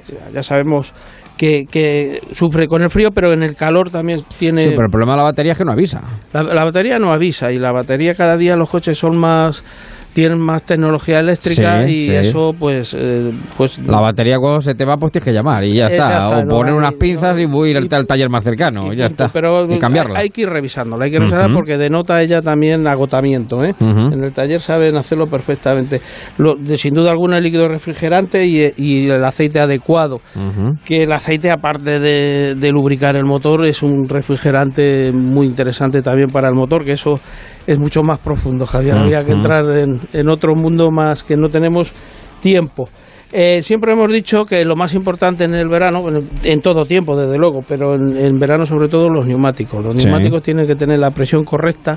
Si se viaja muy cargado, que no son estas fechas, hay que dar unas décimas más de, De presión. de presión, que además el vehículo en las ruedas traseras siempre lo indica en, en su tabla. Sí. Para que, pues, para, para disminuir el rozamiento que tiene la rueda en la calzada y sobre todo eh, la fatiga del neumático al no llevar la presión correcta que puede provocar incluso un reventón. Hay que tener en cuenta Hay una- que recordar que los reventones se producen sobre todo cuando no tienen la presión adecuada, cuando están bajos de presión, sobre todo, no cuando están por encima de la presión. Sí, sí, porque, porque lógicamente, si os dais cuenta, la banda de rodadura rueda, pero los laterales de la rueda, Sí. que es la que más sufre, son los que se flexionan, digamos, y eso al- eso produce un desgaste excesivo, ¿eh? y sobre todo las cargas a la izquierda, a la derecha, cuando se apoya el coche en curva y demás. Eso, Sí. es, eso es fundamental. Luego hay una cosa que, que es muy sencilla, hay unas, por ejemplo, parasoles. Parasoles. Parasoles, sí, para sí. quitar el calor que hay en el interior del vehículo, que hay 50 grados, pues luego entras entras con más confort. Parece, es Sí, increíble, pero te, te da confort al vehículo, ¿eh? Ojo con... Sí, porque ojo con los que van empezando, claro, está ardiendo el, el salpicadero, Sí, sí. el volante no se puede coger y empieza a conducir con los dedos. Y empiezas a conducir con los dedos con el aire acondicionado puesto, que además no puedes, hay que abrirlo, hay que en fin, refrigerarlo. Mm. Hay un detalle que nadie tiene en cuenta, que salimos al campo, salimos a, a sitios de pueblos y se aparca sobre hierba seca. Tener en cuenta que los catalizadores van a mil grados centígrados. Sí. ¿eh? Y los turbos, en algunos casos, bueno, los turbos normalmente suelen ir más arriba. Eso puede producir, sin que te. Un coche nuevo, nuevo, puede producirle un incendio. ¿eh? Y puede, Ya. cuando te das vuelta, el coche. No es el primero, ¿eh? y hay que tenerlo muy en cuenta. Luego, es, todos los coches, básicamente, prácticamente todos, ya llevan turbo, Javi. El turbo. Sí. En verano se calienta sobre todo, es un, es un- él se alimenta de la salida de escape de gases, bueno, es muy complicado, son, son turbinas pero lleva una temperatura que va al rojo vivo prácticamente. Entonces, al apagarlo, para que quede perfectamente otra vez lubricado, hay que eh, tenerlo unos 30 segundos, de 30 segundos a un minuto el coche a ralentín, para que se enfríen las, las lavas del, del turbo y, y pueda, pueda refrigerarse y que el aceite que, que le lubrica pues no se convierta en carbonilla para después arrancar. Eso a la larga produce una avería grave en el turbo. El, el aire acondicionado del vehículo, pues a 22 grados, Javier. Si es que es la temperatura 22 ideal. grados, Si la es que es temperatura la ideal. temperatura ideal del vehículo. Ujú. Ayudarle al aire cuando está al sol a plena carga, pues abrirle las puertas, bajarle, no te metas y pretendas tener un aire acondicionado porque vas a 50 grados durante un rato Sí. y el coche va a tardar evidentemente en eliminar todo ese calor. En los largos desplazamientos es que estamos viendo todo lo que hay que hacer Sí, en sí, el verano. sí, ¿eh? sí, sí, Hay- no, además es que el verano, el verano es muchas veces cuando se, se, se trata de sacar el máximo rendimiento a los automóviles Claro, porque es que cuando más se utilizan. más utilizar. Largos desplazamientos, que vamos a hacer muchos. Si no estás acostumbrado a coger largos desplazamientos, pues para más veces, descansa, Ah, Eso es. hidrátate, ¿eh? cuida Mm. con las comidas, por supuesto, no, habla, no nada de alcohol, eso ya queda por descortado. Mm. Eh, ojo, hay un tema que la gente lo, lo ha- lo ha, lo ha vivido también. Hay botellas de agua que se dejan en los vehículos en verano, Mm. determinadas gafas y demás, eh, hacen efecto lupa. Ya, Y aunque no lo crean, puede incendiar un vehículo. ya. Porque cuando dejas, te vas a la playa, dejas un coche a, a 50 grados, el sol puede estar hacer ahí locuras dentro de ese habitáculo Ya. si efectúa ahí. Luego, pues los niños mayores, perfectamente eh, con sus cinturones. Eso es, eso Eh, es. Los niños atados a su sillita que le corresponda por edad. Ojo, nunca jamás, jamás, pero ni un segundo te bajes del coche y dejes a un niño en verano en un coche. No, no, porque le puede... No, no, porque O sea, además ni- se han dado casos, se han dado casos. Ni a, ni a niños, ni a mayores, personas de movilidad reducida pues, y las mascotas, por supuesto, que las, más, las mascotas tienen que Deben ir de ir debidamente. debidamente sujetadas, que la hay, que existen, para ir Hay debidamente... transportines. Transportines, o si hay son perros, llevan sus cinturones de seguridad, y si no, pues en el maletero acondicionado, pues también. Luego Bueno. hay una cosa que son los insectos, Javier, que son cementerios de insectos lo que algunos llevan en los coches. Pues eso es que hay que limpiarlo, porque vale que en la calandra o en el paragolpe los coleccionen, me parece bien, pero Sí, en, sí, en la luneta, en el parabrisas, Tiene que tener una correcta visión. una correcta visión que le da así más. Y luego hay un tema, hay un tema que está, hay mucha polémica en esto, fumar en el coche, Javier. Bueno, cuidado, cuidado. Eso es totalmente desaconsejable. Porque dice que te distraes dos segundos mientras enciendes Sí, o no enciendes. Y, y luego, pues, pues le está llenando de toxinas a las personas que bueno, van a- claro, evidentemente. Lo bueno, siento, es una cuestión, de, eso- es una cuestión es de educación. Es una cuestión Lo- de lógicamente, hasta ahora. Pero si uno va solo, por el amor de Dios, ya solamente falta que nos prohíban fumar. eh, bueno, que bueno, que en algunos sitios, en algunos países está prohibido fumar dentro del Aquí de vehículo. momento sí que está muy prohibido, muy prohibido. ¿eh? Son eh, tirar la colilla por el coche, que son cuatro no, no, son cuatro y dos puntos. Eso, además que es una barbaridad. Eso, eso sí que es verdad, que los que fumamos llevamos un pequeño, un Eh, pequeño eso- es que eso- eso cenicero hacerlo, ¿eh? actualizado, que aunque ya los coches ya no traen cenicero, eh, pero bueno, que quiero decir que eso es civismo, civismo y educación siempre. Educación. Muy bien, pues Bueno, son y algunos- me- eso es, a tener en cuenta. Y me vas a hablar de los jóvenes, de los jóvenes, Sí. el, el volante y del cuidado que hay que tener con cualquier tipo de ingesta de alcohol y ya no digamos drogas, claro. Ya, el, el- es que es alarmante, Javier. Está empezando a ser alarmante porque, claro, lo- hay un estudio sobre los jóvenes al volante. Afortunadamente, hay una mayoría, no es mayoría, es hay muchísimos jóvenes que tienen una conducción correcta, se cumplen las normas de tráfico y, eh, en fin, son unos futuros conductores ideales. Hay otros, pues pues que sencillamente eso de llevar la música alta, bueno, en su época lo hemos llevado todo, pero es mucho más peligroso. Tienen conducta de, de- de consultar el GPS, de, de hacer fotos conduciendo, Javier. Con Hacer fotos con el móvil. Llevan con el móvil. Bueno, lo de fumar ya es terrible. Maquillarse. Ya. Y por supuesto, eh, es que todos están detrás del, del, del- del móvil, de las fotos, de, son interactivos en, en el mundo del automóvil. Eso lo he comprobado yo en Madrid, ¿eh? lo he comprobado en un vehículo más alto que otros. El móvil va en la rodilla y paran y, llevan un interactivan en, Y el en- móvil al volante hemos dicho que Eso no jamás, es jamás. el eh, no es lo aconsejable, aconsejable no, que no debe ir nunca. Y luego hay un tema muy serio, muy preocupante, que preocupa mucho a la Dirección General de Tráfico. Yo sé que la Guardia Civil está detrás de este tema, y es la droga y el alcohol Sí. en los jóvenes, sobre Sí, todo sí, sí. en las fiestas que hay ahora de los pueblos, de sí. los, los cortos desplazamientos. Hay un grupo de jóvenes que son auténticos frikis, con coches horrendos, Sí, sí, coches de estos que son pseudodeportivos, con un gusto por el tuning desastroso Sí, sí, sí. que los que los ves en muchos sitios que la Guardia Civil los ha parado. La Guardia Civil los tiene controlados, pero hay algunos que se escapan y estas personas están acostumbradas a consumir drogas y alcohol y después pues te generan lo que te generan el peligro y, y el- y- y, bueno el- al final son asesinos en son asesinos en, en potencia. Los que tenemos hijos en edad de conducir los padres pues y los, a los que a los que hemos educado en la ciudad vial pero muy muy intensamente y, te- y te llena de orgullo ver cómo cumplen las normas pero aún así eh, pues se nos hiela la sangre cuando bueno oyes noticias poco poco alentadoras hay que prestarle mucha atención a los jóvenes porque son el futuro del país sin duda alguna pero en el tema del volante está- estamos muy preocupados sobre todo sobre todo en el tema de alcohol y drogas ¿sabes? Bueno, pues eh, cuidado, nada, ni una gota de alcohol. Bueno, y termíname hablando de algo que nos quedemos con algo bonito. Termina hablando de, de dos coches, del Sí, Renault señor. Captur, por ejemplo. El Renault Captur, el Renault Captur alcanza su madurez plena, Javier. Mm. Eh, teniendo vigente todas sus, todas sus bondades que este coche ha tenido siempre, ha tenido unas cualidades enormes. Pero es que ahora eh, se fabrica en España, se va a Ujú. volver a fabricar en España. Tiene una imagen mucho más sólida, más poderosa, es muy moderno, utiliza ya una nueva plataforma de, de Renault, la plataforma que utilizaba el. Renault Clio. Va a llegar en otoño Sí. y, y la verdad que es que es un coche que enamora. Este es un llamado a ser un superventas, Sí. ya lo es, ¿eh? porque Sí, sí. este coche eh, tiene algo, tiene algo, eh, algo que, que a los jóvenes pues les ha encantado, a las personas mayores, a la edad. Y, y- y es que tiene algo, porque hay algunos coches que no te lo explicas. Mm. Pero este sí, este es que enamora, pero es que el que viene ya es, se la lleva, se lo lleva de calle.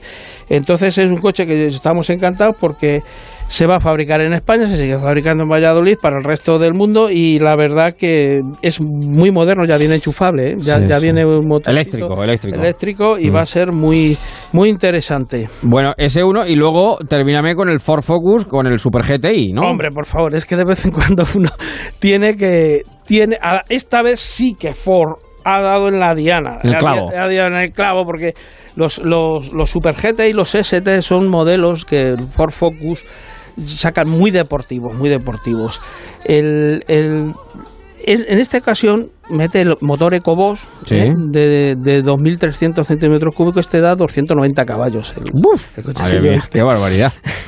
qué Eh, barbaridad. no, pero 280, me- está ahí 280. Sí, sí, pero este motor lo monta también el Mustang. O sea. Es un motor muy, muy interesante. Y esta vez sí que ha dado el eje delantero, lo ha afinado al máximo y al final, pues, la verdad es que siempre ha sido un deportivo para todos, ¿sabes? Rápido, pero y es- tiene un confort de uso diario. La imagen, la imagen, fíjate, este, este coche con el pequeño tuning que tiene, ligerísimo, pues le hace un coche tremendamente atractivo. Se diferencia de sus hermanos de gama en muy poquitas cosas, Javier. Si tampoco se necesita poner unos faldones que lleguen arrastrando hasta el suelo. Con poquitas cosas, con una suspensión de verdad deportiva y con un comportamiento auténtico deportivo y demás, pues consigues un coche de altísimas prestaciones y con unos acabados pues muy buenos. Y además este coche está muy bien de precio para, para lo que da, para lo Vale. que da y para lo que es. ¿eh? Bueno, pues dos recomendaciones, Renault Captur y el Ford Focus Super GTI Super Nogueiro López, Antonio bien, en la onda. Javier, pues muchísimas nada, gracias, muchísimas como gracias. siempre. Cuídate mucho. Eh, en el próximo programa ha- ha- hablaremos de por qué interesa comprar un diésel. Ah, bueno, bueno, Porque bueno. siguen bueno, interesando bueno. y mucho. Bueno, bueno, bueno, bueno, de eso, eso efectivamente, eso es para un programa entero, directamente, Ya para la semana lo- que lo viene. haremos. Muy bien, Sí, señor, vamos a hacer el agosto con el diésel. Cuídate mucho, un Bueno, abrazo un abrazo, grande. Seguimos en marcha, en Onda Cero. Salgo a vuestro destino. Precaución. En Onda Cero, en marcha, con Javier Ruiz. Securitas Direct, ¿en qué puedo ayudarle? Buenas, llamaba porque quiero instalarme una alarma. ¿Ha sufrido algún robo? No, no, es para mi casa de la playa, que después del verano no vamos en meses y no quiero estar pensando si me van a entrar a robar o se me va a meter alguien. Protege lo que más importa con Securitas Direct, la compañía que protege tu hogar los 365 días del año. Llama ahora al 945 45 45 o calcula online en securitasdirect.es. Los habitantes de Cuatro Casas aceptan el reto de vivir durante 10 días sin nada. De su parte dura y su sacrificio, no todo es jiji, jaja. Líder en la noche del lunes. Es que no se lo imagina. El contenedor. Mañana a las 11 menos cuarto de la noche en Antena 3. Mecánico de las palabras, Antonio Yan. Buenas tardes. Muy buenas tardes. Se ha quedado hecho un figurín. No sé yo si habrá sido a base de comer acelgas. Estoy en ello, estoy en ello, pero cabalmente los que estamos, Cabalito. los que seguimos dietas, pues una de las de lo- uno de los alimentos, una de las verduras que comemos con Mm. mucha frecuencia es la celga, ¿no? Eso es. ¿Eh? Vamos a hablar de la celga, de la De palabra de celga. La palabra celga, pero, pero a ver, nuestros oyentes y, y tú mismo, A ver. ¿qué tendrá que ver la palabra celga con la isla de Sicilia? Pues ahora mismo no se me ocurre nada. Yo Sicilia es la mafia y tal. Claro, claro, acelgas, claro. no creo que los mafiosos coman No. muchos acelgas. Lo mismo. Hombre, cara de acelga que suele decir que tengan cara bueno, de eso, acelga. eso viene después, pero eso viene también después. la citaré. Sí, sí. Además de la película que hubo, que se, había una buena película de José Sacristán, se llamaba Cara, Cara de acelga. No sé si la recuerdo. Sí. Bueno, pues los nombres de las cosas a veces tienen un recorrido extenso, como es el caso de, de la palabra acelga. Bueno, todos sabemos que la celga es esa hortaliza verde, ¿no? Con, con el tallo blanco.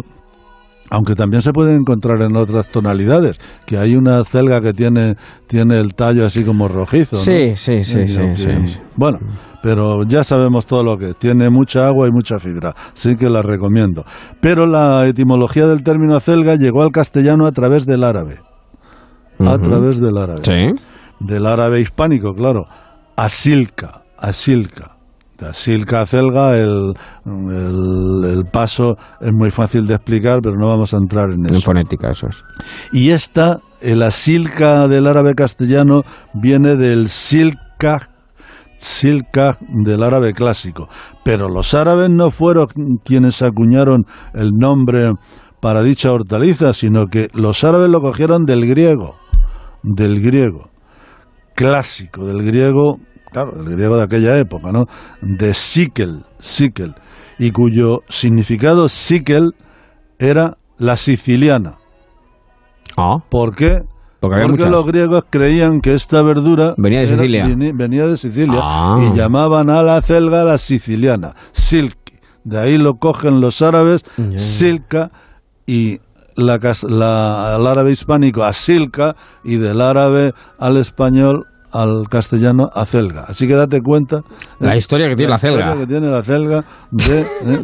Cuando usted se coma un plato de acelga, claro, claro. O sea, que viene todo, además, bueno, pues eso, de una del origen griego eh, que pensaban que era Claro, no es que una si verdura si siciliana. latín, los romanos la- lo ll- llamaban a esto beta, ¿no? Que era el nombre científico es hoy día beta vulgaris, ¿no? El hecho de que en latín se denominase de ese modo era porque cuando sus tallos crecían, eh, cuando la celga crece, se doblaban las puntas y quedaba en forma de lo que parecía la letra beta. O sea que eso es. esta- Uh, madre mía, claro, claro, los claro, Pero claro. no nos ha llegado a través. Beta no, no suena para No, no, nada. Es-. Este origen árabe árabe hispánico, árabe clásico, Y griego, griego. y los griegos de la isla de Sicilia. Ahí está el origen bueno, en, de la en palabra. español, por primera vez está en el vocabulario de Nebrija. En el vocabulario de Nebrija, ya sabes que yo tengo la gramática de Nebrija en mi mesilla. ¿no? Es un- La casa, de museo- la casa de Antonio es un museo abierto de lingüística. es mi libro sí, de sí, cabecera, sí, lo tengo como un icono. Sí, ¿eh? como puedo claro. tener otra persona. Bueno, es que Antonio, de Antonio de. Nebrija, la gramática es del 1453. Sí, 1494. ¿Cuá- ¿Cómo? El vocabulario es de 1494. Ah, más posterior, bueno, y la digo. gramática es un poquito antes. Bueno. un poquito antes. Realmente es que Antonio Nebrija es eh, piedra angular de la gramática española y de la lengua española. o sí, sea, es- claro. es, bueno, ya aparece eh, ahí, ya te digo, esa palabra ahí, y luego aparece, por supuesto, en, en el diccionario de autoridades, ¿no? Que es el primero que hace en 1726 la, la RAE. El primer diccionario es el que se llama Diccionario de Autoridades, ¿no?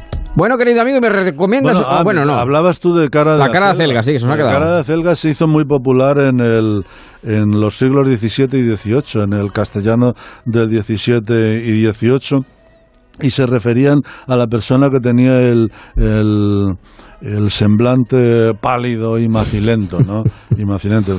Generalmente si uno estaba flaco y descolorido, se le llamaba... eh, ¿Por qué sería? Pues por tener cansancio, por haber trasnochado o por venir de borrachera, que decir, ese tipo de historias se le denominaba cara de acelga, ¿no? ¿Eh? Bueno, pues ahí queda la expresión, que viene ya de tres siglos atrás. Y digo que... No, y sí. que, comentaba la película, ¿no? Que José De José Sacristán, sí, sí, Tiene sí. una que se llama Cara de Acelga, que, bueno, ahí está, ¿no? Ahí ha quedado. Hoy, hoy día Cara de Acelga, yo creo que la expresión... Se utiliza poco. Se utiliza, poco. y quizá a veces con un sentido despectivo, Sí, ¿no? sí, Como sí, insultante, sí, sí, ¿no? sí. Más que como descriptivo, efectivamente, con ese matiz peyorativo. Digo que me recomiendes un libro para esta semana. Eh, pues para esta semana, por ejemplo, por ejemplo, pues a mí me ha interesado mucho eh, eh, el asesinato de Pitágoras, que es una novela precursora de otra que se llama El asesinato de Sócrates, que fue el premio Planeta del 16, quiero recordar. Bueno, pues esta es son de Marcos Chicot, pero lo que me ha interesado yo, que no soy muy amante de la novela histórica, es el rigor histórico llevado a las máximas cotas ¿eh? en este tipo de, de novelas sin perder con ello la capacidad de atrapar, ¿no? De, de atrapar en, en- pues, esto es un thriller, quiero decir claramente el asesinato de Pitágoras eh, lo podríamos llamar un thriller ambientado en lo histórico, pero en una con una historicidad muy detallada y que uno se puede fiar fiar de ello, ¿no? Pero te mantiene además, quiero decir, tiene la característica del thriller de mantenerte en suspenso página tras página y Y ahí tenemos a Marcos Chicos, que además empezó autopublicándose, autopublicándose en digital y que se ha convertido pues en un fenómeno de Sí, ventas. sí, sí, sin duda, sin duda. Así es, así es. Pues querido Antonio, me quedo con tu recomendación y pasa feliz semana. Cuídate mucho. En marcha, Javier Ruiz. Mejora el aislamiento de tu casa con ventanas nuevas. Solo hasta el 29 de julio disfruta de un 10% de descuento en todas las ventanas de PVC a medida en Leroy Merlin. Y no te preocupes, nosotros instalamos tus ventanas y nos encargamos de todo. Estrena ventanas y vuelve a disfrutar de la tranquilidad en casa. Leroy Merlin, da vida a tus ideas. Carlos Alsina. ¿Cómo hacer una radio creíble? ¿Cómo se debe preparar una entrevista? ¿Cómo crear nuevos formatos en la radio? El mundo tiene preguntas. Sé tú la respuesta. Inscríbete en el máster de radio de Onda Cero y Universidad Nebrija.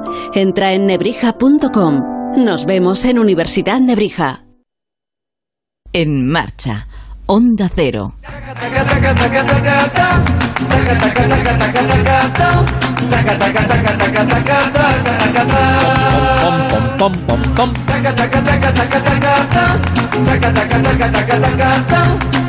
¿Cómo no vamos a ser felices en este programa, por Dios? Con ministerio y sin ministerio.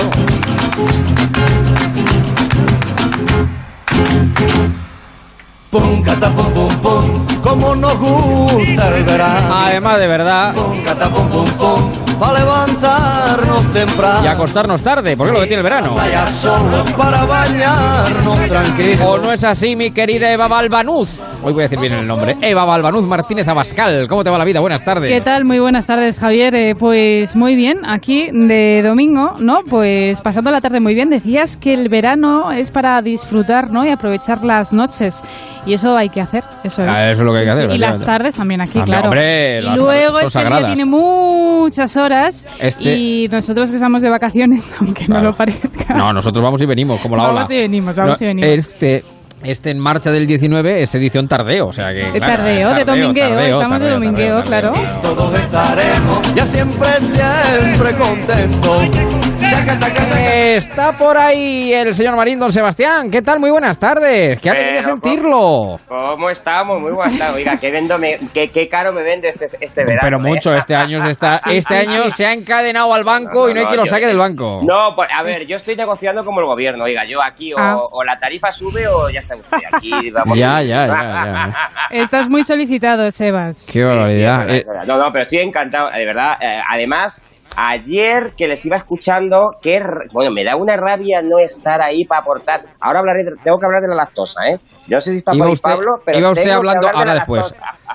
Iba usted hablando, iba usted debatiendo con la radio directamente. Eh, Así es, así es. Eso es, eso es. Que decía yo, de verdad, qué pena que nueve años que hemos estado haciendo la madrugada, oiga, esta tendría que haber sido la sintonía. La otra me encantaba, ¿eh? La, la aldea del arce. La aldea del arce, Es que claro, esta, claro, claro. esta tendría Sí, que haber sí, sido la sí. sintonía, que nos encanta madrugar. nos encanta- nos Ya, encanta sí, sí, sí, sí, sí. A nosotros nos encanta todo, efectivamente. Dar- el tardeo, el mañaneo, el nocheo, el caso de estar aquí en la radio. nos da Nos da lo mismo. Aquí estamos. Don Emilio Hidalgo, ¿qué tal? Muy buenas tardes. ¿Cómo estamos? Muy buenas tardes. Pues estamos bien, estamos bien, ya de, de vuelta a tierras manchegas.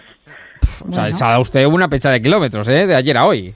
Mm, Hombre, no está mal, no está mal, pero eh, había que hacerlo, había que hacerlo. Además, eh, ha habido un, un cambio eh, radical. El día de ayer se puso a, a llover allí en Peñíscola. Esta mañana ha amanecido mucho más fresca. Eh, no me quiero imaginar cómo estaría el agua para los que compitieran en ese Open de aguas abiertas.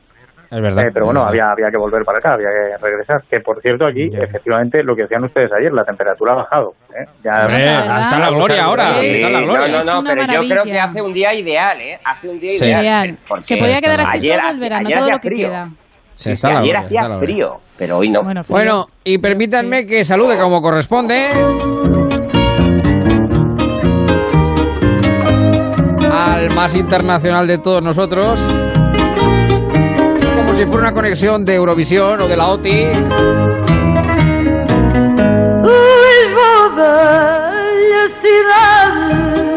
¡Atención, Portugal! Siempre Aveiro, Portugal. Buenas tardes, Aguilar. ¿Cómo estamos? Buenas tardes, buenas tardes. Oiga, por cierto, empieza desde con con una con una vocal que eh, tiene po, pero no es Estepona, es Oporto. Es verdad, claro, claro. Es verdad, Digo, es verdad. si- oiga, si don Emilio se ha echado una pecha de kilómetros hoy domingo, usted ni le cuento, vamos, vamos. Usted ha hecho la ruta a La 950 Plata entera. kilómetros para llegar a Oporto hoy. ¿Cuántos, cuántos, Aguilar? 950. Primero Sevilla, ruta- de Sevilla a Badajoz, eh, Almendralejo, Almendralejo, Badajoz, Badajoz a atravesar Portugal hacia arriba y ya estamos a 290 kilómetros de La Coruña, vamos. Pero, o sea, bueno, le gusta conducir, ¿no? Como el anuncio. No tengo mucho problema, por eso yo le digo, aquí ahora mismo debe de hacer unos 18, 19 grados. No voy a decir que como Peñíscola, que creo que le han cambiado el nombre al, al- a la prueba de, de, de- de aguas abiertas, es de, es, es- es de, es de cuerpos abiertos, porque yo creo sinceramente que si el agua está fría aquello va a ser horroroso, pero aquí no llega tanto, pero bueno, la verdad es que se nota la baja temperatura y es importante. Pero 19 grados hay que poner una manguita, ¿no? Eh, no le quiero decir nada de lo que va a caer a las 11 de la noche, porque es que aquí ahora mismo, si allí son las 8 y media, aquí son las 7 y media. Oye, ¿qué hace usted en Portugal? Que se le ha perdido en Oporto. Desde este aquí hay mil kilómetros. El vino, el O- vino de Oporto. Pues mire, casi mil, casi sí, mil kilómetros. casi. Pues mire, para salir un poco y ver alguna cosa. Una de Ah, las pues cosas que me llamaba es Oiga, visitar ser Aveiro. político y ya tiene tiempo, Luis. No, no hay otra, no hay otra explicación. Bueno, y hay una cosa que me llamaba la atención que era Aveiro, que quiero visitar. Y quiero visitarlo porque es una ciudad que está muy cerca de España y que tiene unos canales tremendamente apetecibles. Ya hemos tenido ocasión de verlo esta mañana, a- esta mañana, a primera hora de la tarde. Y la verdad es que es una ciudad que tiene varios encantos. Visitaremos las playas, visitaremos un par de sitios que tienen aquí que promete. Y saludaremos a Hay que los viajes en coche son muy cansados, pero que se disfrutan mucho. Porque uno sí, haciendo sí, kilómetros, sí, sí. van parando, viendo. Así es. Y, y Aguilar, eh, eh, Portugal en general tiene rincones verdaderamente maravillosos. ¿eh? Bueno, y la verdad, sobre todo, es que es la primera vez, bueno, la primera no, pero sí es la segunda vez en ocho años después de mi vida política que puedo salir con las niñas y con la familia a pasar Hombre, una semana que no había tenido hombre, por nunca. Dios. Por Y la vida familiar, que es la que más se sacrifica cuando te metes en, en la vida política, pues bueno, de vez en cuando hay que retomar eh, la vida familiar de cada uno. Yo fíjese, lo que pasa es que Lisboa, eh, eh, la última vez que he estado tres veces, lo que pasa es que la última vez fue cuando jugó el, el Atlético contra el Real, con lo cual no tengo un recuerdo excesivamente. no, sí. bueno, ayer, fue, ayer fue un 7-3, ¿eh? Ayer fue un 7-3. O sea, Pero, en fin, ¿sabe lo que ocurre? Sí, sí, además creo que fue de escándalo. Pero lo que ocurre es que, claro, eh, eh, el Atleti contra el Madrid siempre nos lucimos en partidos casi casi intrascendentes, Ruiz. ¿Cuándo se tienen ustedes que lucir? Diga usted que sí. claro. no, oiga, tampoco se pase. No, pero, A ver, no, pero yo lo, lo que está diciendo Manuel, que, que a usted yo sé que le gusta, Josemi Rodríguez Cieiro, no Aveiro, se, se ha ido usted. Cieiro, en otra zona. José Mía Gallego, o sea que eh, primo hermano. No está Sí, no sí, está estamos- lejos, no está lejos. Sí, sí. Además, de Sí, hecho, sí, estamos a 120, 140 kilómetros, ¿eh? Claro, de claro, Galicia, claro, claro. a 300 de Pero- Coruña, pero a 140 de... Pero va a seguir de- usted el de viaje hacia arriba o ya... Pero va a seguir usted el viaje hacia arriba o ya se planta ahí. Bueno, eh, nos plantamos en Oporto, pero haremos una visita a La Coruña. Ah, bueno, Ah, bien, bien. Tenemos una semanita, ¿eh? Tenemos una semanita. Y buenos amigos que hay allí, Aguilar. Sí, señor. Oiga, sí, es que me tengo que ir yo a mi época de la fiesta de vino de Valdepeña en los años 90 para tener una semana para mí. Buah, qué barbaridad, qué barbaridad. Lo que gana usted dejando la política. Bueno, tre- eh, 23 Vamos. minutos para las 9. eh, 23 minutos para las 9. Ya saben que hasta ahora en el lobby lo que hacemos es eh, echar un vistazo a lo que ha pasado en este día, lo que cuentan los digitales, lo que cuentan periódicos, tubíteres, etcétera, etcétera. Y hoy hay un nombre propio. Aquí, aquí, aquí no hay quien viva, aquí no, aquí no. Todos los días son así, no podía imaginarlo cuando vi. Hola. Eh, mira, mira, Belén. Mira, te presento a mi padre. Encantada. Belén es mi novia. Anda, coño, qué alegría. Bueno, en realidad tampoco Ahora para somos... su hijo. Yo pensé que eras gay, que yo era gay. Bueno, pues nada, que seáis muy felices. Y por cierto, tengo aquí un libro de sexo en pareja que para lo que ayuda está muy bien de precio. Venga, venga, papá, tú a lo tuyo. Bueno, bueno, tira. Bueno, es el, el gran Eduardo Gómez. Gran Sí. Eduardo Qué, Gómez. grande, sí. qué grande, eh, qué grande. Todos reconocemos su voz, ¿no? Su talento, su sentido del humor, además, eh, dentro y fuera, ¿no? De la pantalla, cuando le escuchamos eh, día de despedida tras su fallecimiento de, de este carismático actor Eduardo Gómez, que fallecía, ha fallecido hoy esta mañana a los 68 años de edad y además cumplía, los cumplía ayer, que fue su, su cumpleaños tras una larga enfermedad que no todo el mundo eh, sabía y bueno, y se hizo popular sobre todo, ¿no? En esta serie que estamos escuchando, Aquí no hay quien viva, con su papel de Mariano. Y bueno, el fallecimiento lo ha confirmado esta mañana el creador de la serie, Alberto Caballero, que decía por Twitter, se nos ha ido este maravilloso ser, metrosexual, pensador y mente fría, buen viaje Edu, y gracias por tantos años de risas y de buen rollo. Eres historia de la comedia. Adiós, León. También Santiago Segura ha tenido palabras para él, decía y lo definía como un tipo divertido, peculiar, sencillo y humano. Y por supuesto también Fernando Tejero, Fernando Tejero, claro, claro, el que también claro. estábamos Claro. escuchando, que escribía en su perfil eh, de Twitter, me dejas sin palabras, también en Instagram, aún sin dar crédito, pero me dejas también con recuerdos maravillosos de muchas risas y mucho cariño. Bueno, pues no, Eh, no yo no sé un tipo encantador, es un tipo Sí. encantador al que conocí personalmente y sobre todo al que no le importaba nada pararse con quien fuera para hacerse una foto, para tocar el pelo de un niño, para poder ser un autógrafo. La verdad que era una persona encantadora. Además Sí, de un decir, genial de la comedia, es una persona encantadora y eso es lo que no más sé- que nada de todo esto. Yo no sé si recordáis una entrevista que le hicimos, eh, no recuerdo Claro. si, eh, Sí, qué señor. programa fue, sí, eh, que, que era un tipo encantador. Pero es que luego después es justo lo que dice Aguilar. Eh, para, un- para una vez que estoy de acuerdo con él, eh, eh, recuerdo ir un día por, por la, por, bueno, por Madrid, por cerca del corte inglés de, de Goya, eh, y iba con mi hijo y mi hijo se, se- lo vio y se fijó, porque es pasión por, por, por Bueno, y es que Eduardo es tremendamente identificable. Claro. Y entonces, a mí me dio mucho apuro porque, porque yo, a mí no me gusta molestar. Bueno, se paró con el chaval, estuvo hablando, luego estuvo hablando con él, estuvo hablando conmigo, con, con una simpatía, con un...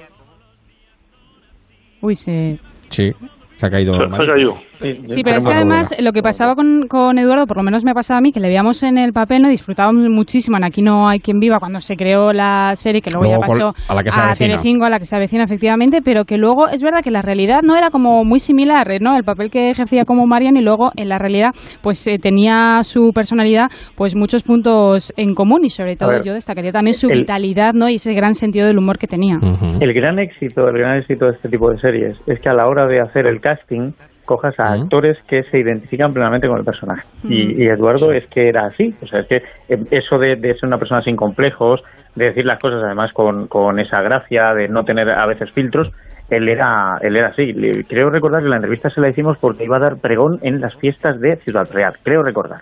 Estoy La hablando de radio del memoria. Turra. El carnaval, el carnaval. Creo que fue el carnaval de Miguel Turra. No, o no Ciudad recuerdo ahora mismo si recuerdo. era Ciudad Real Miguel Turra, pero sí, en, en una de estas dos localidades. Mm. Y oigan, eh, es que era un tipo divertidísimo. Es que eh, yo Mm. recuerdo y siempre Sí, sí, recordaré una escena en, en la que en la de aquí no hay quien viva, eh, cuando, cuando Emilio intenta ser portero de otra finca en la que son mucho más fijos, eh, que comparten cama y él sale de la cama con un tanga y Emilio se horroriza y, y yo terminé rodando por el suelo con aquella escena. Es que era muy bueno, era muy bueno. Era, era como muy actor y bueno, también era como bueno. persona, desde luego. sí, Así sí. es. Y además es que, claro, se ha hecho, eh, lo de todos los chavales jóvenes lo adoran, porque primero fue Aquí no hay quien viva, luego ya se fue a, migró a la casa vecina y, y, y es que para, para los chavales es un, es un símbolo, eh, total y absoluto. Sin duda. Bueno, pues descanse en paz Eduardo Gómez y hay 42, las 8. Yo quiero más, no puedo vivir sin ti, no hay manera. Periódicos hoy, ya edición dominical, digitales, siguen, pues eso, la, con la Sí, con el investidura. tema, con el culebrón con la verano. investidura que no hay que manera. la Que no hay manera, no hay manera. No hay Ha empezado usted poniendo música y después de la canción de portada de nuestra sintonía ha puesto un fado y la verdad es que el fado es la mejor canción que le va a lo que está pasando para hacer un Sí. gobierno. ¿eh? Pero Sí, sí, una- sí. tengo una pregunta. Echa- echando un vistazo a los digitales y en alguno, no recuerdo cuál, he leído que el problema pudiera venir con un problema de WhatsApp y de Telegram. ¿De verdad que esto... ¿Creéis que esto puede ser posible? Todo Sí. puede ser posible. Sí, vamos a ver. En este a mí, país, mira, a nivel político, verdad. todo, todo puede ser posible, porque yo Pero cada vez alucino. Te lo explico, para hablar te lo con explico muy rápidamente. con lo que Si está es- pasando. Esto es muy sencillo, si está muy claro, si no tiene ninguna controversia. Si tú quieres hacer un gobierno de coalición y el Partido Socialista se mueve en sus grupos de WhatsApp, pero Podemos ha estado siempre en Telegram, pues lógicamente no te entiendes. No hay, No hay- no hay manera, no hay manera, no hay manera. Hombre, pero vamos a ver, si el pero vamos a ver, si tú en el móvil tienes los dos programas, tú sabes si... Bueno, no sé Ya, ya, pero no, no, no, no, no, pero es que instalarlo vale un euro con 89. No, no. no.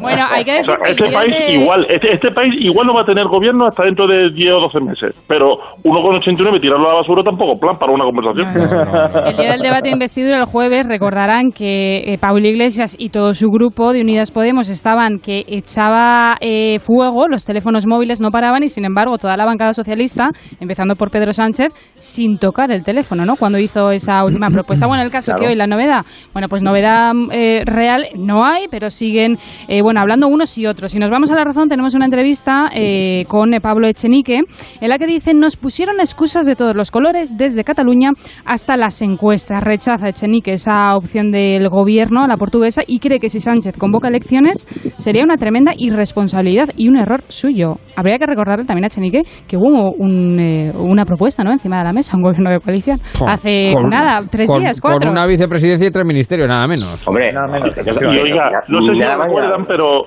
pero, pero en el espejo público, una diputada de Podemos reconoció que le había llamado Carmen Calvo para hablar de un acuerdo y le dijo, mira, el interlocutor es Echenique, y nunca lo llamó. ¿Es que Carmen Calvo se equivoca entre los diputados de Podemos los que tiene que llamar? No, es, es falta de conexión Yo- entre yo- WhatsApp es y Telegram. es que escucho, Carmen Calvo se equivoca de teléfono, el WhatsApp. Esto, esto es surrealista, es que este país Bueno, no pero no es el único jamás. que ha hablado. Ha hablado también. Ábalos. Sí, sí. ¿Qué dice Ábalos? ¿Qué dice Ábalos dice, José Luis Ábalos, secretario de organización del PSOE, ha concedido una sí. entrevista al diario Levante y dice PP y Ciudadanos ya no tienen excusa, ahora tienen que desbloquear. Eso es lo que dice Ábalos, que también culpa a Iglesias de que fracasara pues, el acuerdo entre las pero dos partes. bueno, Ábalos que cuando habla parece un noticiario eso japonés de un muñeco, ¿eh? Porque es que, no, es que no entona, o sea, no entona, no se sabe si está enfadado o está contento. Yo lo de José Luis Ábalos no lo sé. O sea, si yo fuera a intentar conseguir una autovía para mi ciudad, yo no sé si me ha ponido autovía o me ha mandado a tomar por saco. De verdad. Claro, No lo que sé. pasa es que yo creo que ahora... Tiene mucha retranca, ¿eh? Ábalos tiene mucha retranca. Sí, sí, yo lo he visto en directo a Ábalos. Ojo, yo creo que Ábalos es de lo más potable que tiene. eh, A mí- a mí Ábalos eso, por eh, eso Yo lo he visto en directo y su Pero- discurso, bueno, puedes estar de acuerdo o no, pero es un discurso Pero- más o menos lógico, ¿eh? Pero escucha, yo creo que aquí ahora es Pedro Sánchez el que tiene que ofrecer algo, o sea, algo, ofrece algo, lo que no puedes pedir es que te, te, te, te apoyen Bueno, por la cara. yo. Eh, No, pero no solo el apoyo por la cara. Lo que no puede ser es, has estado diciendo desde el principio que con vosotros voy a la puerta de la calle dependiendo qué puerta, qué calle y en qué momento, y ahora vosotros me desbloqueáis la situación. No, no, la situación se ha generado como se ha generado. Lo que no Bueno, podemos es seguir pues- cuando... Podemos no puede seguir pidiendo por esa boca todo lo que le dé la gana cuando tiene el peso específico. Ministerio que de la Felicidad, le ha faltado el Ministerio de la Felicidad. El Partido no es- Socialista no puede Oiga, hay contacto de con el suelo. Tiene que Ya, saber exactamente eh, a, qué, a qué estamos Es que es- jugando. Es como un déjà vu, ¿no? Empiezan otra vez del punto de inicio cuando ya se ha ofrecido, ya se ha hecho un gobierno de coalición o había esa propuesta encima de la mesa, entonces ahora es empezar de nuevo. Bueno, entonces ahora que se está planteando el Partido Socialista, pues nuevas vías, ya lo decía el otro día Carmen Calvo y también eh, Cristina Narbona. y ojo al Independiente porque en eh, su portada digital lleva lo siguiente. Génova teme que Sánchez ofrezca un pacto trampa para forzar su abstención y lo desarrolla y dice que, bueno, si algo están eh, de acuerdo en el PP es que no se van a abstener para posibilitar la investidura de Sánchez, no al menos si la pretende gratis, porque el temor que alberga un sector del partido es que el presidente del gobierno en funciones les haga una propuesta con contenido programático y de esta forma pondría al PP una situación muy difícil porque, claro, mm, no podría rechazarlo, ¿no? Entonces esto también es el temor y varios diarios también hablan de la situación y de la abstención del Partido Popular. Bueno, no por rechazarlo, perdón. Si a Podemos le da una vicepresidencia y tres ministerios, el PP que le dé dos vicepresidencias y seis ministerios. Eso por un lado. Eso por un lado. Oye, pues en no se ponen antes de acuerdo, ¿eh? Sería una gross collision de verdad la Lo alemana. mismo se ponen antes de Maroto, acuerdo. Maroto va a pasar de no ser diputado a ser ministro. Y tengan en cuenta Podría, que lo podría, mismo, sí, lo mismo Pedro Sánchez pone un acuerdo programático sobre la mesa y el PP encuentra cómo llegar a, a esos acuerdos y encima se lo aprueban. Y el susto se lo Bueno, llevan. pero, pero ¿y por qué no puede ocurrir? Os recuerdo que Rajoy sí que ofreció una, una, Claro, un si lo digo acuerdo porque a- como el Independiente lo hablaba como un acuerdo trampa, Oye, hay trampas que Sí, salen así mal, lo, así lo titula, sí, sí. Y bueno, Claro, y luego pues por también eso. El Mundo y ABC por avanzar y también llevan en portada las declaraciones de esta mañana de Andrea Levi, ¿no? Que dice el PP no hablará con Sánchez si mantiene el pacto de la vergüenza en Navarra, ¿no? También. Todo de A Navarra ver, tiene pero tela. fíjate Lo que de yo ahí Navarra tiene encuentro- tela. Por cierto, que Sí. noticia de, esta ulti- de estos últimos minutos ya de esta tarde, que la militancia del eh, Partido Socialista Navarro ha apoyado con un 89% de votos a favor de ese acuerdo para gobernar en Navarra con la abstención de Bildu. Claro, es que, claro, A mí, me que- parece- que- a mí, que- eh, honestamente, es un acuerdo que no entiendo, me parece vergonzoso. No, no, pero además es que si Pedro Sánchez dice, oiga, ténganse ustedes, porque haga gestos, y un gesto, pues sería, pues como, le, di- como dijo el diputado Navarro, que se quedó con toda la cla, porque se quedó con- le, le aplaudió toda la derecha. Fue una cosa, eh, no sé si lo vieron ustedes, en los dos últimos, los dos últimos minutos que tenía, el del grupo, bueno, forma parte de UPN, forma parte del grupo, Mm, del grupo es mixto. verdad, es verdad, sí, Subió sí, sí. al estrado y, y, claro, le dijo, dice, bueno, si usted quiere que le creamos, haga gestos en Oye, Navarra. también te digo una cosa, en como para no aplaudirle, porque claro, eh, estaba, sí. no, quiero decir que estaba todo el mundo aplaudiendo a los suyos, entonces sí, ellos, sí. claro, era el PP y Ciudadanos. Sí, pero que el de UPN, que son dos, que, que lo Claro. vamos, quiero decir, que Claro, porque- el PP, Ciudadanos, Claro, porque forman parte, forman parte de esa coalición, entonces, claro, entonces sí, sí, efectivamente sí, pues sí. aplaudían a los suyos, ¿no? Bueno, Y, bueno, y rematando ya eh, este tema, yo creo que lo que se refería a Marín antes es que si alguno se ha quedado con es ganas que de seguir... us- ¿Ustedes lo cuentan así? No, claro, es que como Unión de Pueblos son dos y los suyos... No, no, no está tan claro, ¿eh? Que las mareas y Podemos iban de la mano y hay veces que no se miran a la cara. Lo de aplaudir Ah, bueno, ya, ya, lo dejamos para otro día. eso porque es la izquierda, Emilio, entonces ya Está sabemos claro. todo lo que pasa con la izquierda, claro. Es Es que que eso una mano, es- una mano izquierda sola no puede aplaudir nunca. remata, Bueno, remata. pues rematando que yo creo que lo que se lo que se refería antes eh, Marín, ¿no? Que si a alguno le queda ganas de seguir un poquito con el culebrón, pueden ir al país en portada porque eh, recrea todas las negociaciones y cómo se colmó todo y cómo se llegó a la situación que tenemos ahora mismo con WhatsApp, con llamadas y con absolutamente todo. Así que A mí me que parece poco creíble, de verdad. Lo que está que claro me parece poco creíble, ¿eh? unos y otros tienen pinta que van a pasar un verano tranquilo o A ver, porque pero os, se os hago una pregunta. Un momento, Oiga, un momento, el Marín, un momento, un momento, un momento, un momento, antes de la pregunta. Que vamos a tener todos un verano tranquilo gracias a Securitas, que este verano puede y nos deja disfrutar de unas vacaciones tranquilas sin tener que preocuparse si van a entrar a robar en su casa mientras está de vacaciones. Por eso ponen a su disposición la alarma que más hogares protege en España y Europa. No deje que ningún robo le arruine las vacaciones. Instale hoy la alarma de Securitas Direct y disfrute de sus merecidas vacaciones tranquilo. Llame ahora al 945 45 45 o calcule online en securitasdirect.es. Recuerde, 945 45 45.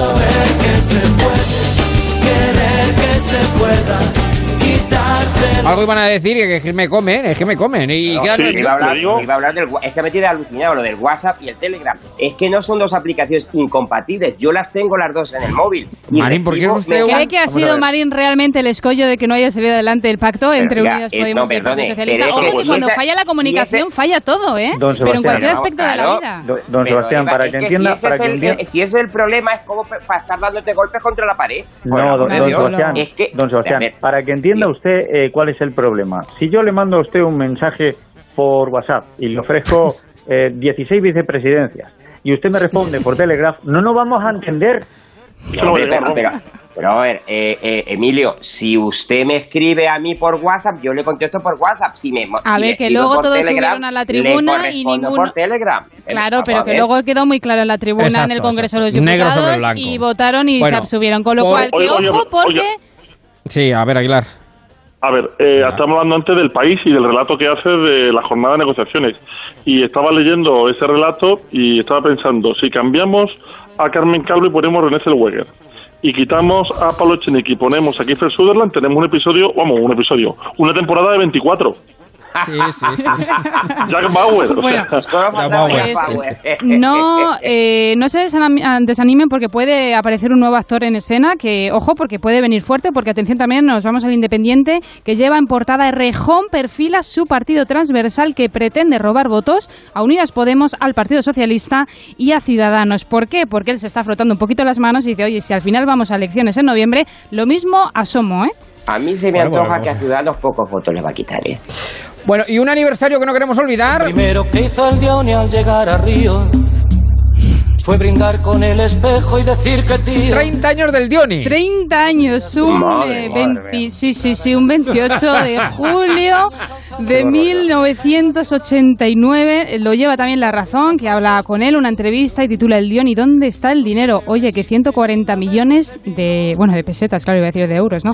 Nunca aparecieron. Robó un furgón blindado eh, con casi 300 millones de pesetas. ¿Su furgón Y blindado? bueno, su furgón Ahí blindado, está, efectivamente, porque fue como una venganza, ¿no? Yo he estado eh, leyendo y la verdad es que está interesante un poco por... eh, bueno, Dicen- interesante, la mala lengua lo que dicen es que en ese furgón había testimonio. dinero negro que no se podía denunciar. Y entonces ese dinero negro, aparte de- del legalmente contabilizado, el dinero negro que, que falta, sería muy interesante. Pero fíjense que el Dioni era un grandísimo vigilante, porque se pusiera donde se pusiera el furgón, tenía siempre echado el ojo al dinero. O sea, era un... Pero él lo cuenta como una venganza porque eh, recuerden que él era guardaespaldas. Entonces su empresa lo bajó como de categoría vigilante jurado y dijo, sí, pues ahora viene la mía. Y entonces, bueno, Bueno, pues... lo eh, más grande que Sabina le hizo esta canción. Sí, desde eh, luego, vamos, claro. vamos. Una lambada en Copacabana. Aún flipa rememorando aquella mañana Ahí está. Decidió jugarse la cara o cruz. Para una vez que te sale un órdago claro al mus. Tumbado al soletón de Ipanema. Bueno, el Dioni que fue, es que fue un mito, vamos. Fue un mito, lo, pero, lo del, pero- ¿por fue un mito, fue un pero mito. ¿por qué la gente empatiza tanto con el Dioni? Porque al final no deja de ser un ladrón. Bueno, luego ¿de qué lo pasó, ojo, ojo, la historia- Claro, la historia- llevó 300 millones de pesetas Eva, y luego como Eva, que muy se empatiza sencillo. con él. Sí. Es muy sencillo. Primero, la picaresca española, que siempre nos ha gustado. Pero lo segundo es que el que ha sufrido realmente es un banco. Y cuando Ya, se va a de un banco, no es lo mismo que cuando se coge el dinero de los parados y se va uno a tomar cocaína, prostíbulo y a tomar y a consumir estupefacientes. Pero Eso es un duele. poco como la Pero casa no de papel, ¿no? Que tanto éxito cosecha. No olvidemos. verdad, Oiga, qué el temporada, saber- Eva, El saber temporada. popular, no olvidemos el saber popular. Si dice la ¿Que roba un leyenda ladrón? que había un dinero negro, el que roba a un ladrón, tiene mil años. Mil años de Claro, perdón, efectivamente. Pues ahí está el. Dioni. Que siempre Y saca era un tipo que cae simpático. hace- Sí, Sí, sí, por eso. ya cuando se puso el peluquín ya ni le cuento. Siempre nos saca el una sonrisa, es verdad, es verdad. Sí, sí. Bueno, se reía del mismo, caía divertido. Sí, pero ah, ah, la- la- vamos a ver, fue un robo. Eh, fue un robo, por eso, y, que- y al banco no le hizo ni gracia. Vamos, Claro no, que no con el tiempo, oye, pues lo podemos Bueno, comentar y demás, pero no deja de ser un Cinco robo. para las nueve. Y Pablo cayó del caballo.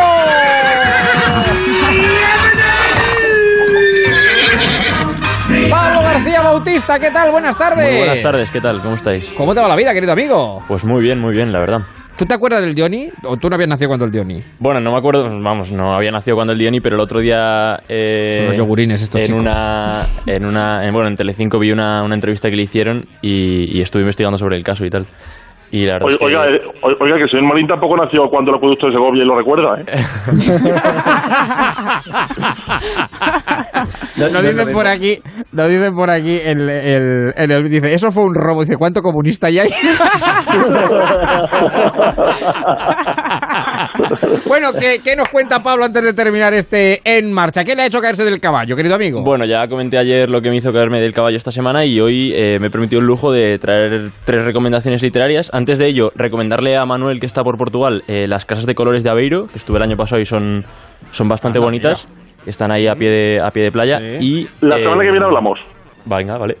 Claro. Y me cuentas. Ponemos negro sobre blanco. eso es. Vamos. Sí, sí. Y, y bueno, tres recomendaciones literarias de tres libros que me he leído este verano. El primero de ellos igual no es tan conocido, es el de se llama El lado oscuro del adiós, que es de Michael Connelly, que eh, Mm. es sobre la saga del detective Harry Bosch, un investigador privado de California. Una novela muy intrigante en la que busca un heredero una gran fortuna. Y luego dos libros ya más conocidos, que son eh, La vida a ratos, de Juan José Millás, Sí. que es el diario de, bueno, de más de tres años de vida de, este, de un personaje que, que se llama también Juan José Millás en, en la obra, que es, eh, bueno, se muestra un poco libre, neurótico, divertido y, y muy hipocondríaco, y, muy hipocondríaco, perdón, y, eh, bueno, es también eh, un reflejo de, de cómo nos vemos cuando, cuando nadie nos ve. Y luego el tercero. El de, el de Mala Herba, de Manuel Javois, una historia Ah, de, sí, hombre, de sí, sí, descubrimiento personal de, de un, de un personaje joven, de un niño pequeño que descubre pues el- la muerte y el amor no, no de la manera en la que bueno en la que se espera eh, descubrirlo un niño pequeño Bueno, pues mira, entre las recomendaciones de Ian y las tuyas tenemos una semana entera para leer. O sea Sí. que... El segundo libro era La vida a ratos, ¿no? La vida a ratos, sí. La vida. No de rato, porque la de rato es muy monótona. Oye, el ulti- la última novela de Javier Castillo también, todo lo que sucedió con Miranda Huff, también Sí, aparece bueno, un éxito dando- arrasado, pero Sí, es sí. eh, Hola, recomendable, sí, sí. Sí, sí. Yo, yo, yo recomiendo vivamente la de Reina Roja de Juan Gómez Jurado, eh, que también cayó en mis manos. Y bueno, también un 200.000 ejemplares, no sé Bueno, cuántas. Pues yo, ediciones. yo- yo estoy con la de Julia Navarro, tú no matarás. Ah, yo bien, estoy, bien, pues bien. yo estoy con una novelita ahora mismo, El Club del Crimen, de Bien Giles, eh, y es, interesante. Es Bueno, ¿qué quería usted decir de la lactosa, Marín? Que desde está aquí bueno, Pablo. bueno, que- pues, pues nada, yo es que ayer les, estaba, les iba escuchando y le- me da una rabia. Eh, vamos a ver, Pablo, no te agobies. Cuéntame. Que, que hace, hace años no había nada, pero ahora mismo hay una, una gama buenísima de... Es verdad que el monedero lo, lo va a notar, pero mira, tío, desde quesos estupendos... Sí, tiene que salir monedero ahora. ¿Pero por qué tiene que salir monedero ahora? Ha salido Rejón monedero. Le vamos a dar una a este pobre hombre. Marín, pero, Escucha. pero eh, ¿eres también intolerante a la lactosa? Eh, no, yo no, pero sí... Sí, conoce, conoce ah, casos, pero conoce tiene, casos. tiene Sí, vale, sí, sí. casos próximos. Está claro. Y No escucha, Es intolerante ejemplo, a, a algunos animales que ya están extinguidos. Vamos a ver, y en cuanto a dulces, pues ser cierto. Hasta hace, hasta hace un par de años era Mm. eh, tú ibas a una heladería y, y- y me daba mucha pena porque no podía coger nunca un helado. O sea, ahora ya sí, tienes helados, tienes, tienes cositas Helados, sin sí, sí. Con lo cual. Ánimo, Pablo, ánimo. No desesperes, Claro, Pablo, ánimo. no el, desesperes. queso, el queso curado, pruébalo, porque seguramente no, no te dé intolerancia a la lactosa. Porque, Bueno, que nos vamos, luego siguen ustedes hablando, luego Bueno, siguen ustedes claro. hablando, que nos vamos, que nos vamos, que nos vamos, que nos vamos, que nos vamos. Matías, buenas tardes, ¿cómo Buenas tardes, Javier. Bien, es- este club de salud que tienen está interesante. Pablo, bebe vino. Pablo, bebe vino. Bebe vino. Bueno, el, el titular, el titular el que nos pilla el toro. Pedro Vamos, ofrece vamos. un nuevo pacto para llegar a la investidura, tres vicepresidencias, 16 ministerios, 36 meses de permanencia y a Gareth Bale. Pablo, embutidos ver. buenísimo. A ver, aquí cada loco con su tema. Bueno, que disfruten de la semana. La que viene volvemos en agosto. Disfruten ahora de la radio de Del Cura y de Carlos León. Sigue Onda Cero hasta la semana que viene. Son las